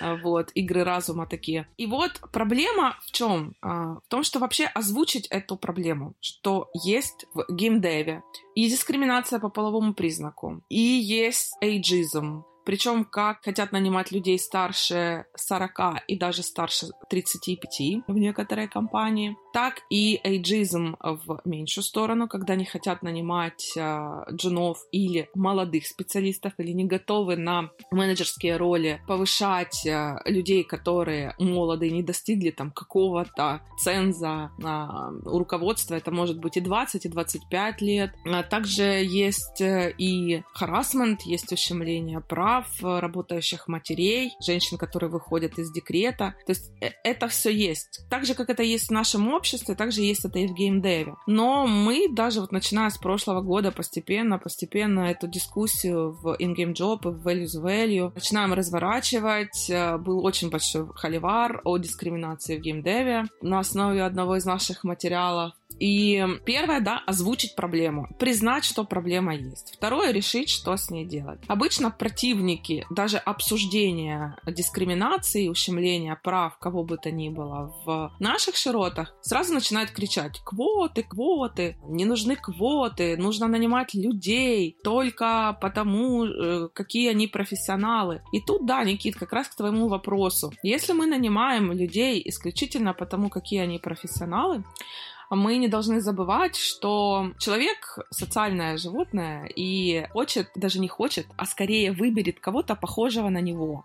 Если белый цисгендерный мужчина вот такого-то возраста выбирает э, среди одинаковых кандидатов но там, например, мать с двумя детьми, которая недавно вышла из декрета, и мужчина одинокий э, или мужчина женатый, и у него нету так называемых рисков, что будут дети болеть, да, что он там отупел, это все в кавычках, да, во время, то скорее с большей вероятностью он выберет человека, похожего на себя, а именно мужчину, белого цисгендерного. Ага. Поэтому важно, а, что держать в уме, что, ну, вот так работает наша психология. Б, что мы живем в мире, который разнообразный, и создаем игры для самых разных игроков, что соотношение мужчин, женщин в разных жанрах, конечно же, бывает бывает различным, но все больше и больше женщин играют в хардкор, все больше и больше мужской аудитории в типично, опять же, в кавычках, женских жанрах а казуальный жанр, да. И поэтому, наверное, мысль о том, что игры для разнообразных людей должны делать команды, состоящие из разнообразных специалистов, кажется логичным. Мне лично мне такая мысль кажется логичной. Я выступаю за то, чтобы а. Осознать проблему. Б. Начать думать о том, как ее решать. С. Самое важное. Научить менеджеров подбирать команды и строить команды, а, которые были бы инклюзивными и разнообразными. А потому что э, вот это квотирование, на, ну, которое сверху навязано и менеджеру, и команде, оно приводит только, мне кажется, к худшему. А потому что, ну, ты неизбежно сопротивляешься тому, что тебе навязывают. И, возможно, будет и буллинг или какое-то исключение из коммуникации коммуникации человека, который отличается, например, по э, сексуальной ориентации, да, или по тому, к какому гендеру человек себя относит. И следующий момент — это строить, э, работать уже, допустим, менеджер научился это делать, это работать с командой, которая бы а, ощущала себя причастной вот к такому разнообразному миру, воспринимала это как, ну, абсолютную норму, там, какой-то пример, да, small talk во время рабочего обсуждения. Там, в Европе взрослая женщина-специалист говорит, мы со своей моей девушкой ездили в отпуск во Францию, да, и все такие не ты такая уже прям пожилая, да, дамочка, какая там девушка, о чем ты вообще рассказываешь? А ты нормально спрашиваешь, о, а где именно вы были, а что ты можешь порекомендовать? То есть ты думаешь о, о человеке как о человеке, а не наборе, э, состоящем из возраста, э, гендера, э, сексуальной ориентации, цвета кожи и того, насколько качественно твой организм может выполнять те или иные функции, да, э, если у тебя какие-то там опции не предустановлены были производителем, или ты потерял какую-то дееспособность э, или какую-то часть физического своего здоровья в процессе работы. Ведь дискриминация это тоже еще какой-то момент. Например, человек пошел к психотерапевту, и он не стесняется об этом говорить. Он, например, озвучивает, что я сейчас работаю над выстраиванием своих личных границ, поэтому, ребята, возможно, я буду в какой-то момент, может быть, слишком резким, или там, мне нужна вот такого-то вида поддержка. И в здоровом, нормальном коллективе, да, вот к чему этот как раз-таки diversity and, and inclusion идут, э, разнообразие, инклюзивность, потому что они скажут, да, хорошо, может быть, ты мне можешь посоветовать, что мне почитать, чтобы я лучше разбирался в этой теме. А не будет говорить о том, что к психотерапевту пошел. Ахаха, ты что, псих? Да купи бутылку водки и пообщайся с нормальными друзьями. И вообще тебе просто нужно спортом заниматься, надо тебе больше работы нагрузить, потому что ты просто ленивый, а не у тебя, там, к примеру, депрессия. Понимаете, да, о чем я? То есть это вопрос именно взрослой позиции, принятия того, что мир, он очень разный, люди очень разные. Если вы говорите, что у вас в окружении, то я с мамой со своей тоже, да, общалась, там, говорит, я не знаю ни одного гея, ни, э, ни одной лесби, да, никого я таких не знаю. Я живу сейчас в маленьком городе. Я говорю, мам, ты понимаешь, что в популяции из года в год, да, из века в век, э, что у людей, что у животных, что у птиц, там, в разной степени, но у людей там 5% популяции — это люди, которые испытывают влечение к э, своему полу. Поэтому вот посмотри, у тебя на улице живет 100 человек, э, условно говоря, пятеро из них вот э, принадлежат к так называемым нетрадиционным ориентациям LGBTQ+, сейчас это. Вот, поэтому мы признаем, что мир разный, мы учимся в нем адекватно, экологично и по-взрослому общаться, работать и делать игры вот в такой среде. Этот тейк можно вынести в начало, чтобы у нас был Больш, большой холивар в комментариях. Я, я за то, чтобы поднимать эту тему, ребята холиварьте, холиварьте, э, там, закидывайте меня тапками, сапогами, гнилыми помидорами, пожалуйста. Но важно, что вы задумаетесь об этом. Вы будете участвовать, даже если с противником моих, моих э, мировоззрений. Я их не навязываю, я их озвучиваю, да но, возможно, на десятый раз вы задумаетесь, что мир немножечко э, сложнее, в нем чуть-чуть больше оттенков э, и э, цветов, чем вы, допустим, привыкли э, себе это видеть. И наш, э, наше общество будет немножечко двигаться в сторону э, принятия того разнообразия, которое есть в нас. Ну, в споре дискуссии в любом случае родится истина рано или поздно из противоположных мнений. Если возвращаться к собеседованию, да, на котором нужно провести э, хорошее впечатление, стоит ли самому рассказывать там о каких-то своих особенностях на собеседовании, если тебя не спрашивают? Я бы не делала это в виде какой-то декларации, а еще я гей, да, или там, а еще у меня вот такая-то фамилия. Я бы задала, э, вот тоже готовиться к собеседованию, задала вопрос, скажите, а как у вас в коллективе с принятием вот такого-то и такого-то, тра-та-та-та-та, и вы, может быть, получите свой, ну, ответ на свой вопрос, и вам не обязательно будет даже озвучивать, там, дискримини... дискриминируют ли у вас женщин, а какой у вас средний возраст сотрудников, а как у вас обычно люди моего возраста адаптируются, быстро, не быстро, комфортно, некомфортно, есть ли какие-то особенности. То есть вот такие штуки тоже можно подготовить. В целом на самом собеседовании, что важно? Важно м- следить за темпом разговора. Если вас просят не торопиться или намекают говорить чуть быстрее, то прислушиваться к этому. Рекомендую правило пяти пальцев. Это значит, когда вы отвечаете на вопрос, то вы параллельно берете и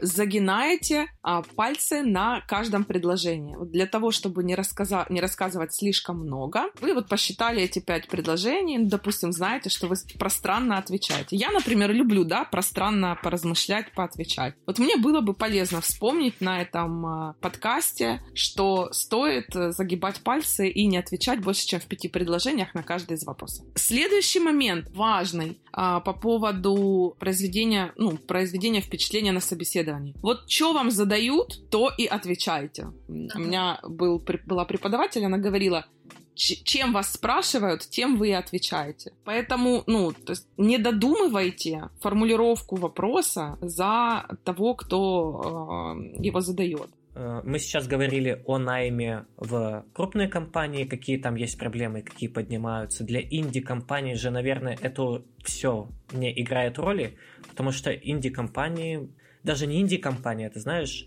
молодые команды на полуэнтузиазме, которые вот прям для совсем-совсем новичков, для набора опыта, они же, наверное, будут лишены тех проблем, которые есть в крупных компаниях, то есть сложные взаимоотношения между людьми и так далее. Э, сложное собеседование, какие-то корпоративные приколы. Вообще такие люди обращаются к вам, или может ты работала с такими людьми по своему опыту? Расскажи, как все на совсем уж молодых э, командах выглядит. Ну, дело в том, что э, чем меньше коллектив, да, чем меньше команда, тем более заметны ее пороки и ее отличительные черты. И когда ты общаешься с э, небольшой такой вот инди-командой, где примерно все твои ровесники, очень важно быть собой и попытаться разобраться, какая там культура, как люди общаются и взаимодействуют между собой, подходит это тебе или нет. Потому что как раз-таки вот в маленькой команде, где люди не вынуждены там скрываться за понятиями там, корпоративной этики, за ну, их, их какие-то политики, правила не держат в узде, у них нету какой-то системы менеджмента, нету системы оценки. Вот они там могут творить самую дичайшую дичь как раз-таки. И тебе нужно понять, насколько для тебя приемлема эта дичь, и вообще вписываешься ты в коллектив или нет. Вот там как раз-таки нужно спрашивать, а кто у вас, э, а сколько лет, как вы к девушкам относитесь, да, а как uh-huh. у вас, вот, как вы строите работу, а что у вас э, порицается, за что вы там респектуете друг другу. Если мы говорим о том, что, да, там по полу, полу бесплатно а фрилансер, ну, наверное, все равно.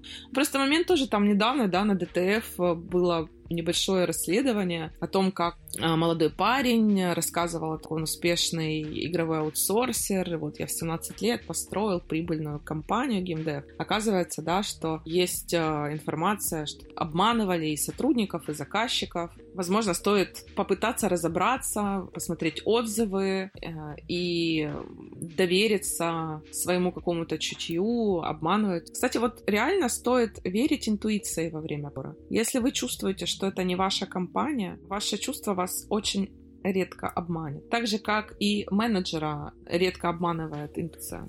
Резюмируя, строгая корпоративная культура просто делает так, чтобы ты, когда приходишь на работу, ты занимался работой, а в случае чего не выяснением каких-то отношений. Для этого она, собственно, видимо, и нужна. А когда ты идешь в небольшую команду, то стоит ждать какого-то более... Более ну... живого, да? То есть, если это сравнить, э, зачем правила этикета в средние века появились, да? Чтобы люди не поубивали, не, по... не перетравились э, друг друга во время каких-то там перов и сборищ. Вот примерно то же самое и с э, корпоративной культурой и этикой, да? Это правила взаимодействия людей в командах, для того, чтобы получать максимальный результат и максимальную прибыль для компании вместе.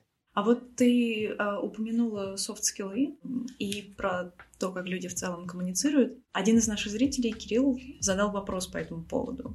На какой стадии начинают рассматривать софт-скиллы? В сопроводительном письме или, может, на личном собеседовании или уже когда пришел на работу?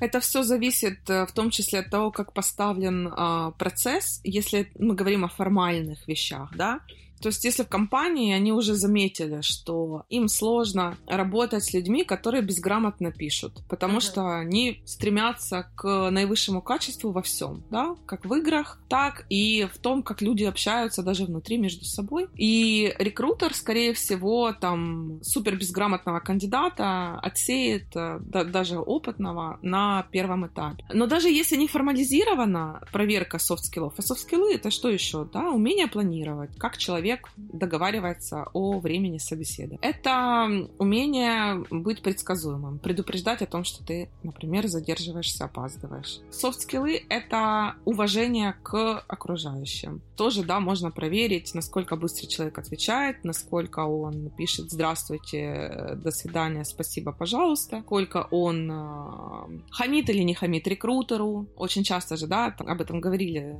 HR бесполезные животные, двигается такая идея, в том числе от синеров а, в массы. Так вот, рекрутер — это интерфейс, через который вы общаетесь с командой, с компанией. Компания выбрала такой интерфейс. Это не какой-то злобный человек, который пришел и сидит такой вахтером, лишь бы не пропустить а, ваш золотой талант к человеку, который то уж точно вас оценит. И поэтому, да, вот такие штуки уже на самых ранних этапах. Ну и во время интервью э, лучше всего можно оценить софт-скиллы. Э, Когда ты просишь кандидата рассказать реальный кейс, не выдуманный, да, а реально обращаемся к опыту из жизни. Вот у вас был конфликт. Вспомните о своем последнем конфликте на рабочем месте. Расскажите, пожалуйста, как вы его решили, этот конфликт? Как бы вы сейчас поступили? Чему вы научились из этого конфликта? именно прошлый опыт, да, то есть человек может сказать, что, ну, вот мы сами разрулили и перестали там, допустим, общаться. Или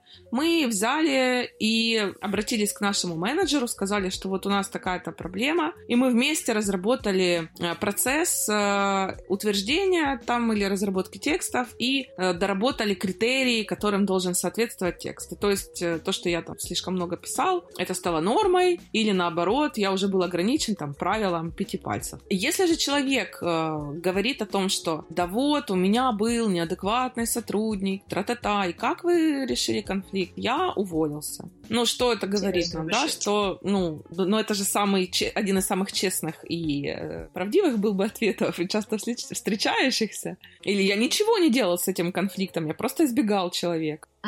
И любой такой организационный конфликт, когда конфликтуют не конкретные люди, а конфликтуют их роли, да, ну вот так вот поставили, что на одном и том же проекте а, одним и тем же занимаются и геймдизайнер, и продюсер, и проектный менеджер. Но они неизбежно будут конфликтовать между собой. Организационный конфликт выльется в личностный конфликт, который решить гораздо сложнее, который а потом уже вы процессы разработаете, еще чего-то, правила, выводы сделаете. Э, негатив друг другу личный, он может, э, накопившись, остаться. И если вы избегаете из конфликтов, если вы их не эскалируете выше, а тут тоже проблема немножко, да, что у нас стукачество — это плохо. Так вот, на работе, работа — это не какая-то там зона или где там у нас э, дедовщина или какой-то даже, не знаю, пионерский лагерь э, советских времен, где э, стучишь, не стучишь. Нет, есть проблема, она мешает работе, она мешает выполнять обязанность. Об этом нужно сообщить менеджеру и вместе решить эту проблему, не доводя, ну, эту проблему не доводя до э, того, что она становится, становится уже межличностной, и люди начинают коалиции формировать, да, все. То есть это все, все в негатив работает. Кажется, у нас это со школы в целом остается, что стукачить плохо. Но на самом деле вообще в школе это как раз нужно это делать, потому что дети иногда не совсем могут решить такие проблемы, и было бы здорово, если бы учителя больше внимание этому уделяли. Но и на, раб- на работе это вообще выглядит как обязательное что. Проблема на уровень выше. Причем, допустим, ну, э, в некоторых компаниях, даже западных, я встречала, политика прописана, что вы не можете решать конфликт между собой, не имеете права. Вы обязательно должны э, привлечь к этому менеджера, то есть медиатора, сообщить ему о том, что такой конфликт существует, и э, пере, переложить, это его обязанность, решать конфликтные ситуации. Это значит, что что-то поломалось, что-то что не так в команде, если идет конфликт. Не так распределены обязанности, не так подобраны роли, не так кого-то наняли не так, кого-то адаптировали не так, где-то не донесли какую-то позицию или политику компании. И, например, вот я изучала ее сейчас, э, тему образования школьного на Кипре, и там прям сразу рассказывают, э, с какими сложностями ребята из СНГ сталкиваются со сложностью, что ты не имеешь права э, разбираться, решать какие-то конфликтные ситуации, тет-а-тет. Ты обязательно должен на любой конфликтной ситуации сообщить учителю. И это задача учителя решать эти ваши конфликтные ситуации. Таким образом, они борются с буллингом, да, они борются с кучей, с кучей разных вещей. И для людей, которые выросли в такой атмосфере, конечно же, для них абсолютно логично что конфликт. Конфликт — это не значит, что кто-то плохой, кто-то хороший. Это значит, что что-то поломалось, и нужно это починить. Сами мы починить это, скорее всего, не сможем. Давайте обратимся к человеку, который за это деньги получает. Поэтому, да, вот возвращаясь к собеседованию, у вас, вам будут спрашивать, задавать вопросы на собеседование о том, какой проект, которым вы гордитесь, да, больше всего. Не обязательно в рабочей жизни, да, например, студенческий проект, еще как. А этот проект они потом смогут проверить. Вы рассказываете, например, о каком-то студенческом проекте или каком каком-то благотворительном проекте участвовали. Скажите, а это был командный проект или нет? А как там распределялись роли? А какова была ваша роль? А как вы понимали, ну, чей вклад там больше? Как вы замеряли успех? И вы будете просто рассказывать о том, какой был ваш опыт в прошлом, и опытный интервьюер сможет понять и достать оттуда, а, командный или не командный вы игрок, умеете ли вы признавать заслуги других, гребете ли вы все на себя, являетесь ли вы авторитарным лидером, или вы готовы, чтобы команда в первую очередь преуспевала. Вы ориентированы на процесс или на результат. У вас э, мотивация к чему-то хорошему или от чего-то плохого. Например, вы поддерживаете здоровый образ жизни для того, чтобы быть здоровым или для того, чтобы не разжиреть. Угу. Вот такой вот пример. И это все отражается на том, как вы работаете, как вы строите отношения в будущем. Особенно важно как раз-таки у джунов выяснять э, их навыки, то, каким образом они общаются с людьми, с миром, как они относятся к задаче, что они считают приемлемым, неприемлемым что для них идеальное место работы, что для них идеальный график, умеют ли они управлять своим временем, планировать, нуждаются ли в обратной связи, умеют ли ее адекватно давать и принимать, опять же, в личное не уходя. И вот это вот все очень важно проверить на собеседовании. И даже есть такая формула, особенно она с джунами работает, skillset и mindset, да, то есть набор умений, знаний, навыков и набор жизненных установок, да, mindset, ваших убеждений и, и можно сказать, софтов. И вот если человек идеально, конечно, все ищет, чтобы и софты, и харды были плюс-плюс, да, очевидно, что если и там, и там минус, то не стоит такого человека нанимать. А вот если мы говорим, выбираем между условным э, негодяем, да, токсиком, но который супер шикарный профессионал, и выбираем между человеком с более слабым набором умений, но который с большей вероятностью адекватный, экологичный и впишется в коллектив, лучше выбирать, особенно если мы между о джунах говорим, там 100% нужно выбирать человека, который умеет работать в команде, ориентирован на развитие, а, ориентирован на конструктивное решение. А соцсети HR может посмотреть? Есть какие-нибудь э, стоп-маркеры для HR? А, лично для меня это обилие политоты. Это значит, что у человека может быть конфликтное поведение, особенно когда это очень жесткая позиция, да, там боевой консерватор или боевой либерал. Угу. В Украине там вообще такая жесткая, да, ситуация. Опять же, это про то, насколько комфортно будет людям работать. Я знаю в Украине компании, которые четко ориентированы на то, чтобы нанимать людей с проукраинской ПЦ. В их случае там определенные маркеры в соцсетях могут сыграть в плюс. Вот. Но большинство компаний, они аполитичные, они вынуждены быть такими для того, чтобы быть успешными, выживать и не жить в конфликтах. И поэтому человек, который, у которого там сквозит его вот эта позиция политическая во всех коммуникациях, это может вызвать, ну, как минимум, опасения, которые стоит проверить на собеседовании. Например, спросить, как вот в рабочих коммуникациях ваша позиция, я вот обратила внимание в ваших соцсетях, та-та-та, и выяснить, будет это мешать или не будет. Дать человеку право задать такой вопрос. Я как-то не стала рассматривать кандидатов, тогда еще это было время, когда в Украине ВК не был заблокирован. Был эпизод, да, когда я занималась еще отбором, и я отсматривала э, ВКонтакте, и у человека был весь его плейлист в сатанинских э, хоралах каких-то. И вот у него все там было, вот э, Вау, кровь собаки, вау. смерть, смерть. И я прям, честно скажу, не пустила дальше этого кандидата на рассмотрение. Ну, мне показалось, что это избыточно. Потом э, э, у рекрутеров. У рекрутеров же личных соцсетей практически не, от, не осталось. Да? Возможно, Тиндер это еще э, что-то, что рекрутеру принадлежит, да, потому что ты пишешь везде, ты пишешь э, во всех соцсетях, э, во всех мессенджерах. Поэтому меня смущают профили, в которых слишком много откровенных э, фотографий если это не закрытый Инстаграм, допустим. Меня смущают э, фотографии с э, декольте в LinkedIn особенно. Э, mm-hmm. Мне не нравится, когда куча репостов э, каких-то там какой то борщ, э, э, там, не знаю, какие-то советики, рецептики и все прочее. Ну, потому что с этим сложно заходить к, к кандидату. То есть должен быть какой-то или нейтральный, или профессиональный контент. Mm-hmm. Для того, чтобы тебя и кандидат тоже оценил как э, человека, заслуживающего ответ. Да, То есть времени. есть смысл в целом завести соцсеть, которая будет рабочей, а личные не давать HR? Ну, он сам их найдет. HR даже ищет их направленно. Mm. И я как раз на днях вспоминала это, что я, увы, видела несколько своих сотрудников голыми, но не потому, что они передо мной раздевались, а потому что я изучала их соцсети. И там wow. архивные, э, там были разные имена какие-то, но тот, кто умеет сорсить, поверьте, рекрутеры очень круто умеют находить э, все, что скрыто. То есть какие-то... Э, я нашла профиль, который раньше был под реальным именем, потом он был переименован, в кэше где-то там вот осталось. Перехожу, все, а там вот голенький. Но нам это не помешало его нанять, он же это все спрятал. Сатани...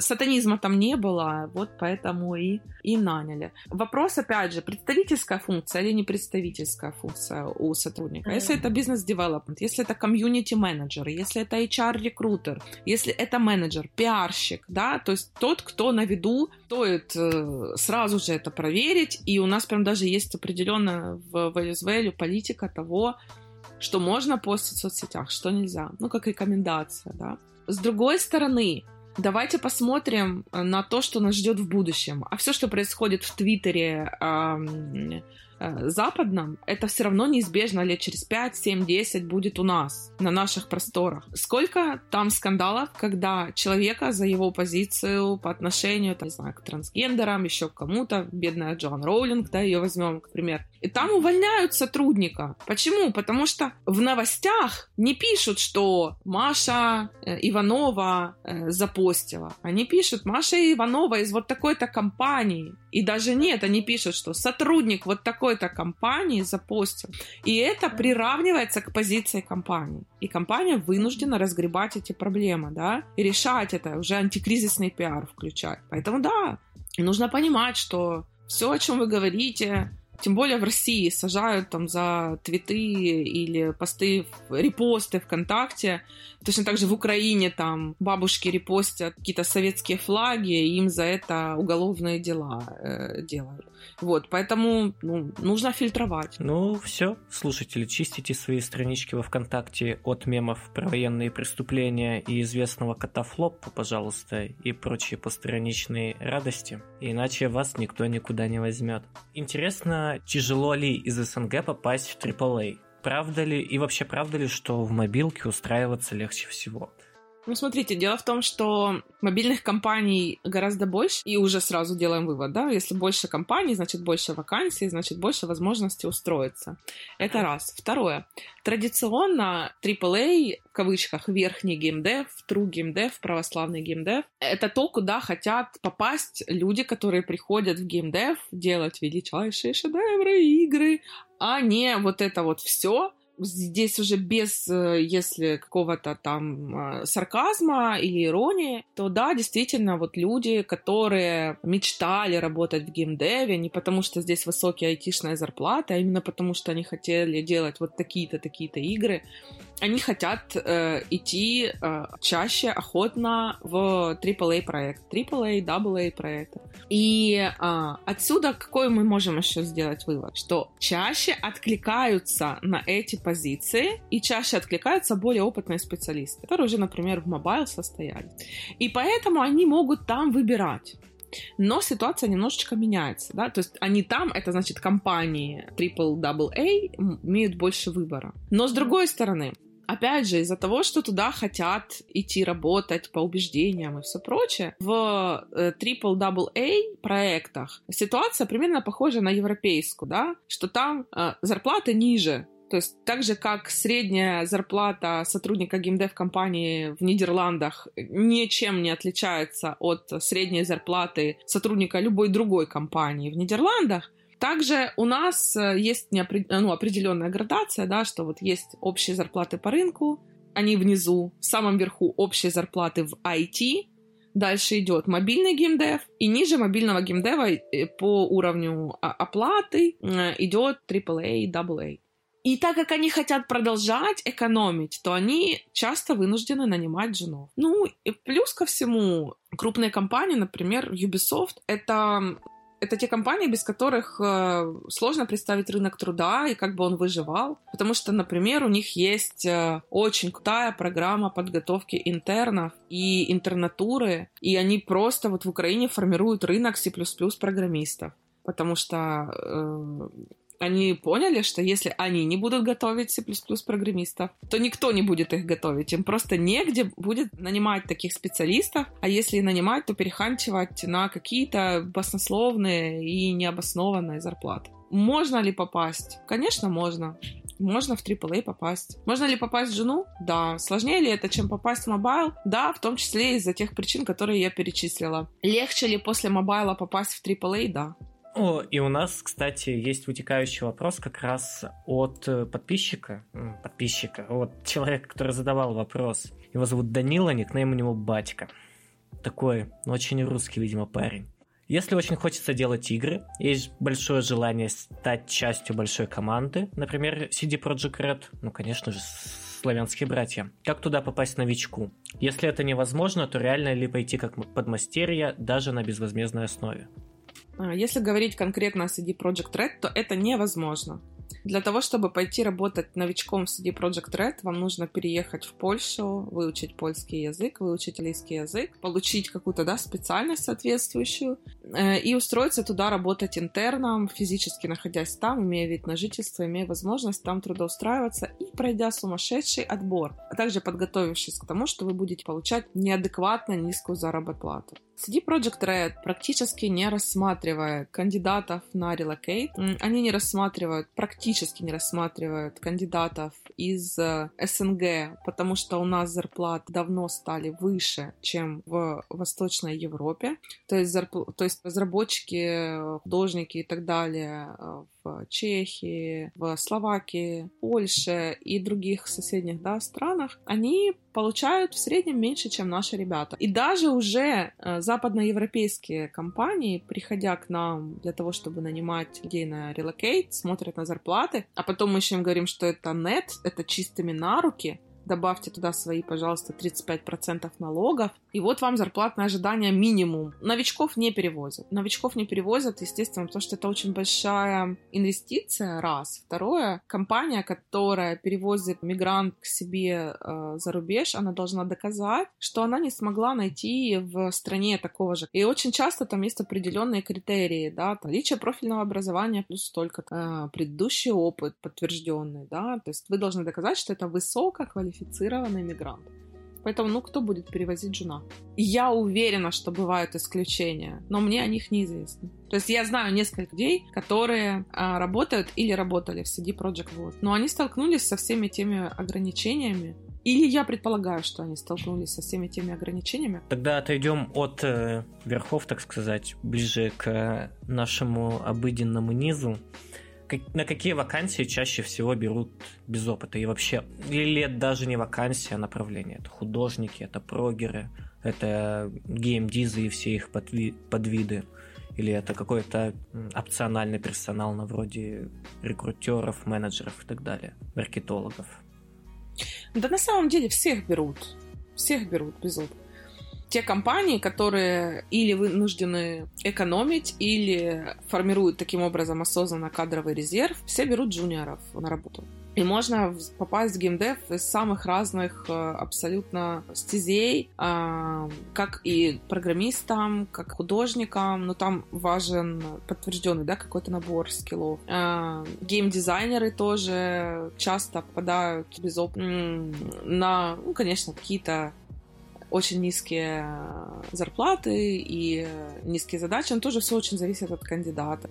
Можно ли рекрутеру? Да, требуются рекрутеры, требуются HR, и можно без опыта с определенными курсами а, попробовать э, искать окно возможности, следить за вакансиями и найти ту, где не требуется опыт. Просто вопрос еще в том, что пять лет назад курсов-то особо не было, да, и ты мог просто без опыта пойти. Ну, там, что-то в портфолио свое покидал, если ты художник, да, что ты там сам поделался. Сейчас, ну, мне сложно понять, почему человек рассказывает о том, что он мечтает попасть в геймдев, но почти ничего не знает о геймдеве и даже не попробовал пройти какие-то профи-курсы. А с чего ты взял? Любишь играть в игры? Ну так делать игры не так весело, как играть.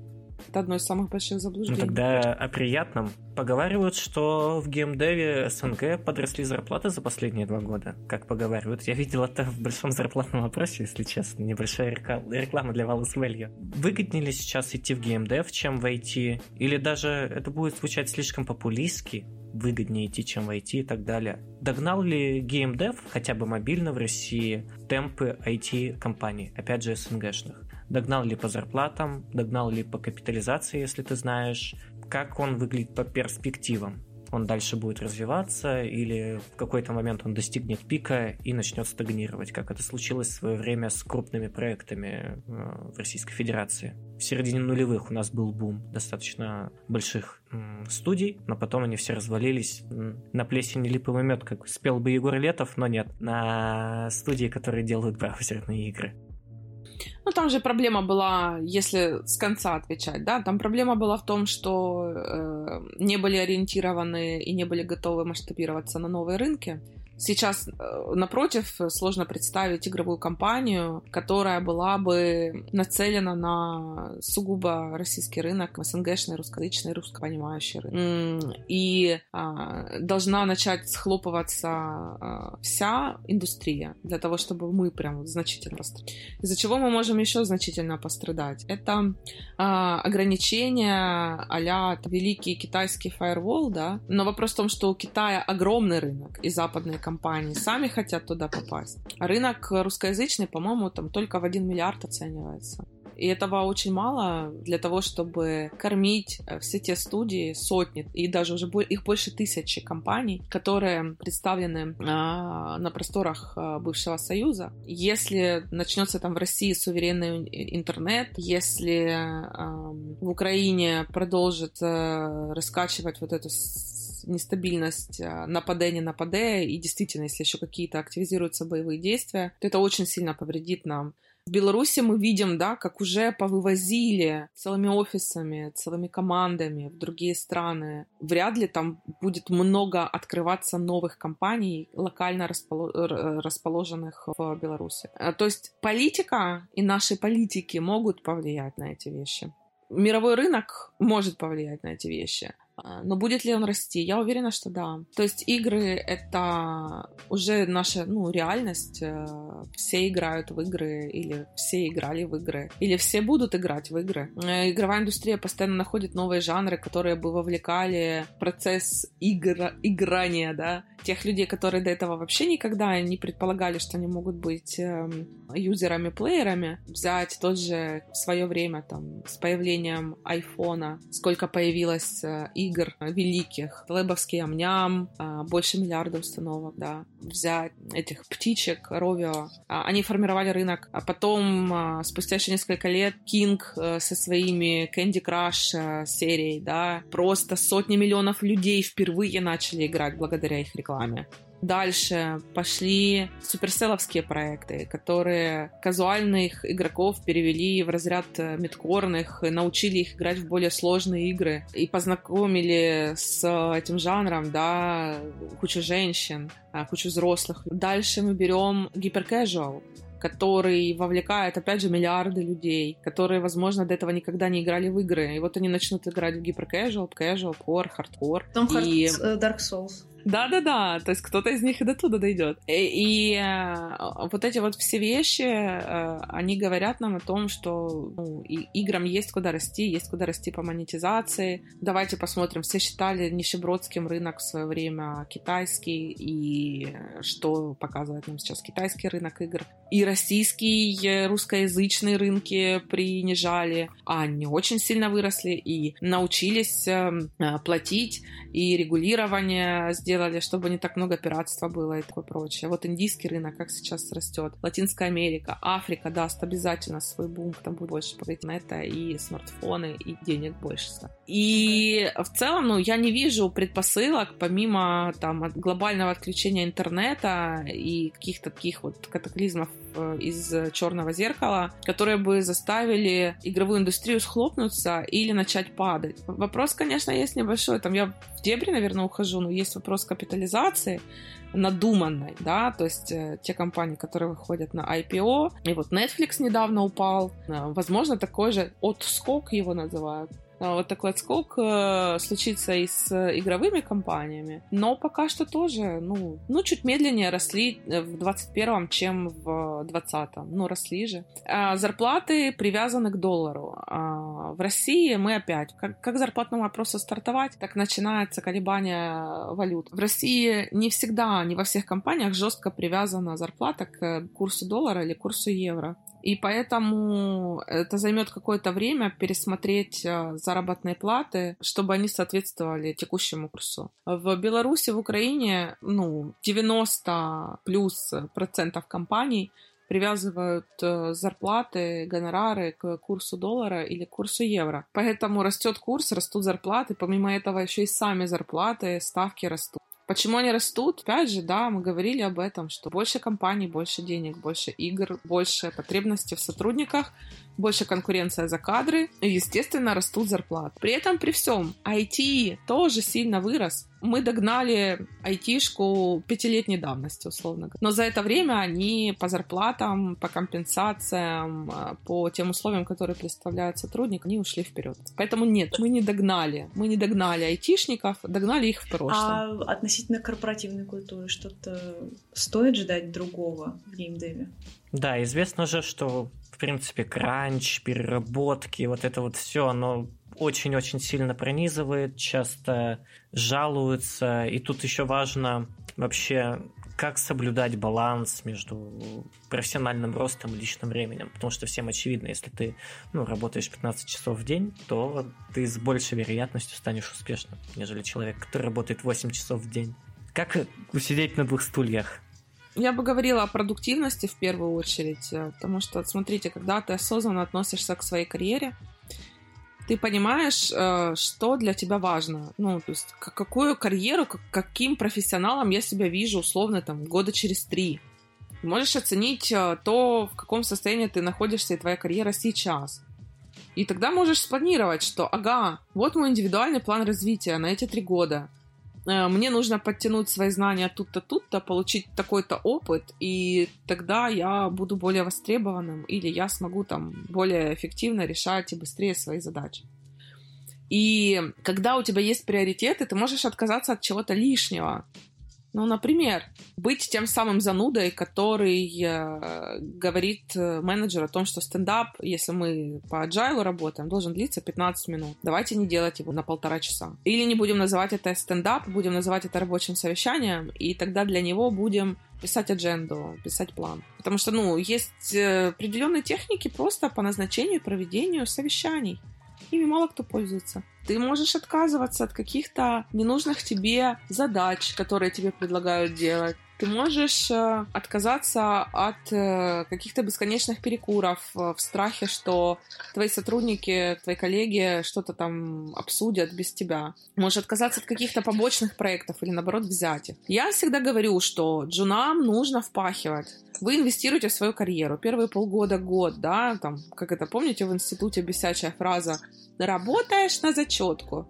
Вот, ну да, ты работаешь на зачетку. Зачетка потом работает на тебя. Ты работаешь на свою, на свою карьеру, твоя карьера потом работает на себя, на тебя. Я не представляю, как джуниору не быть жадным к знаниям, не браться за все вовлеченное, не стараться и параллельно не обучаться, не проходить какие-то курсы и жадно не впитывать все, что вокруг него происходит. Вопрос в том, что ну 15-16 часов нет, это неадекватная загрузка. Лишний часик посидеть, поучиться, попросить менторства у старших товарищей, попрактиковаться, что-то. Да, конечно, клево, если ты это можешь сделать. Найти компанию, в которой твое развитие профессиональное вшито в 40 часов рабочие, это еще круче, да? Ну, это пока что сложно, но это, я думаю, это бывает такое. По поводу кранчей. Ну, на самом деле, очень часто э, во время кранча, во время овертайма происходит какая-то магия, вот мистика как в кино, да, там многие режиссеры раньше любили э, кучу-кучу смен э, ночных э, с переработками, и потом там падающие в бессознательное состояние актеры выдают что-то шедевральное. Вот они ставили в такие, в такие условия актера. То же самое в игровой индустрии, да, там есть такое поверье, что вот без кранча хита не выпустишь. Но с другой стороны, давайте посмотрим опять же на индустрию кино как сейчас все в той же Америке зарегулировано, насколько там четко действуют профсоюзы. А в геймдеве особо-то профсоюзов и нет, особенно в наших широтах. Ну, говорят, что в Америке потихонечку появляется там что-то. Да, да, да. То есть, смотрите, в Америке появляется, в Америке говорят о том, что это не норма. Перестали считать, что это норма. На самом деле это же уже давно было там очень старый скандал. И Pulse, по-моему, он назывался, когда жаловались на... И Rockstar Pulse были. Ну, когда, соответственно, в эти две, на эти две компании жаловались. И, по-моему, там, конечно, профсоюзами дело не решилось, но публичные скандалы в итоге привели к достаточно большим выплатам. Там заплатили все, что не прочитается, и сверху маленько накинули, так сказать. Вопрос в том, что больше половины сотрудников геймдев-компаний в нашем регионе считают кранчи и овертаймы неотъемлемой частью индустрии, и поэтому относятся к ним нормально. То есть это так же, как нормализация насилия, да, условно, так же, как нормализация дискриминации, так же, как, э, ну, конечно же, там, женщина в декрете тупеет, но это же всем известный факт, да. Вот, и это же из этой серии. Обязательно э, кранчи будет меньше, обязательно компаниям приходится, приходится конкурировать за кадры. А за кадры ты конкурируешь еще и тем, что ты даешь нормальные условия работы, где у тебя есть баланс между рабочим временем и временем на семью, увлечение, жизнь и развитие, да, на сон. И будут выигрывать те компании, которые вот эту гонку за за кадры будут выигрывать те компании, которые умеют так планировать время, так строить свой подбор, так обучают менеджеров, так строят свои pipeline ы, чтобы команды не были вынуждены овертаймить просто. Давай быстренько пробежимся по вопросам подписчиков. Как получить первый опыт? Это частый вопрос. Обобщим его, как получить первый опыт. Первый опыт, который вы хотите получить э, до того, как устраиваться на работу, это геймджемы, это э, Global Game Jam, вот как раз на следующей неделе стартует, рекомендую всем поучаствовать. Это хакатоны, это конкурсы, это всевозможные программы стажировок, это практика э, в университете, э, практика, возможно, которая есть э, на курсах, которые вы проходили. Это open source проекты, это бесплатная помощь по проектам, это разборы и, например, реверс инжиниринг, если мы говорим о геймдизайне, да, то есть открываем, смотрим, как, как это делают другие, анализируем игры и пишем разборы. То есть есть иногда тестовые задания в открытом доступе, выполняем эти тестовые задания. То есть все то, что может дать вам подтвержденный опыт, то, что может дать вам скилл, то, что может дать вам портфолио, это все. А возможно ли, спрашивает Клим, возможно ли устроиться в геймдев, в геймдев студию 3D художником, будучи программистом на full занятости в другой компании? Что-то вроде хобби, приносящего заработок. Это что сейчас модно part-time job или такая слэш-карьера, с позволения сказать? Бывают ли такие случаи? Можно ли, не противоречит ли это обычно документам, которые нужно подписывать при устройстве в компанию? Ну, я, ну, партаймщиков редко нанимают прям так в штат. Э, это скорее какие-то фриланс-работы для начинающих студий. Мне сложно представить, как вы э, работаете на двух работах одновременно, одна из которых 3D-художник в AAA красоту. И мне очень сложно. Ну, я думаю, он интересовался какими-то средними и малыми студиями. Все-таки понятно, что парт-тайм такое я не могу, я не могу ответить на этот вопрос. В теории все возможно, на практике ага. не знаю. Можно ли быстро найти работу в сфере рисования со скиллами без портфолио? И каким образом? А как вы подтвердите, что у вас есть эти скиллы? А зачем компании вас рассматривать без Мне кажется, мне кажется, вам самому нужно сформировать свое портфолио, чтобы понимать, в каком жанре вам нравится рисовать, давать арт, и потом уже подаваться в комп. Уверена, опять же, что исключения бывают, но джуна без портфолио, просто с э, строчкой в резюме «я умею рисовать», вряд ли кто-то серьезно рассмотрит. То есть ну, личные может... проекты — это тоже портфолио? Конечно, однозначно. Угу. Личные проекты, спидпейнты, какие-то конкурсы, эм, какие-то, ну, воркшопы, которые вы проходите, да, там проводит, проводится воркшоп в Ютубе, вместе рисуем там разные формы, разные, из разных материалов. Прошли, дали ссылку на этот воркшоп, добавили результат в свое резюме может быть даже ой, в, свой, в свой портфолио, может быть даже без ссылки. Пожалуйста, куча вариантов есть для того, чтобы наработать э, портфолио. Только не нужно срисовывать и матепейнтить и полностью в кавычках вдохновляться знаменитыми работами знаменитых художников, выдавая их за свои. Это тоже часто джуны грешат таким. Окей. Okay. Um, как найти работу без опыта в концепт-арт? Это немножко конкретный вопрос. А, в концепт-арт? Там, там Ну, я не знаю, это нужно наработать портфолио, то есть концептером... Э, концеп... Скетчи покидать, я не знаю. Концептеру сложно. Я бы, наверное, шла по пути, опять же, каких-то э, на общественных началах инди-команды, чтобы по вашим концептам что-то родилось уже вживую, ну, или идти просто 2D-художником, иллюстратором и развивать свои скиллы уже внутри компании, заявить о том, что вы хотите быть концептором и так развиваться. То есть начать с иллюстрации и идти дальше двигаться в концепт по мере того, как растет ваш скилл. Я не художник, но мне кажется, еще прикольный метод — это ставить самому, вы, самому себе выдуманные технические задачи. Мне кажется, очень хорошо работает для нарративщиков и геймдизайнеров.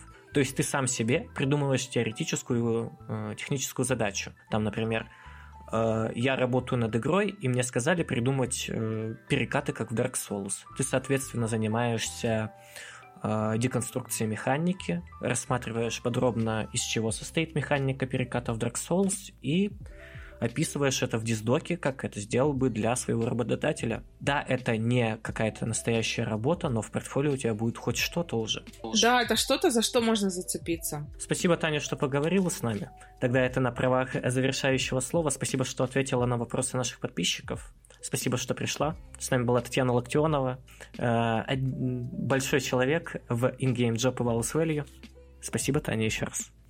Спасибо большое за то, что позвали меня, ребят. Э, надеюсь, что я максимально полно ответила на ваши вопросы, на вопросы слушателей. Если вы меня добавите куда-то, где вы с ними общались, и останутся еще вопросы, то я, возможно, в письменном виде еще смогу поотвечать. Хорошо. Все, Софа, прощайся и сядь поближе к микрофону. И попрощайся. Все, пока-пока. Спасибо, что нас слушали. Увидимся в следующий раз. Да, это был XYZ подкаст. Всем пока. Всем до встречи.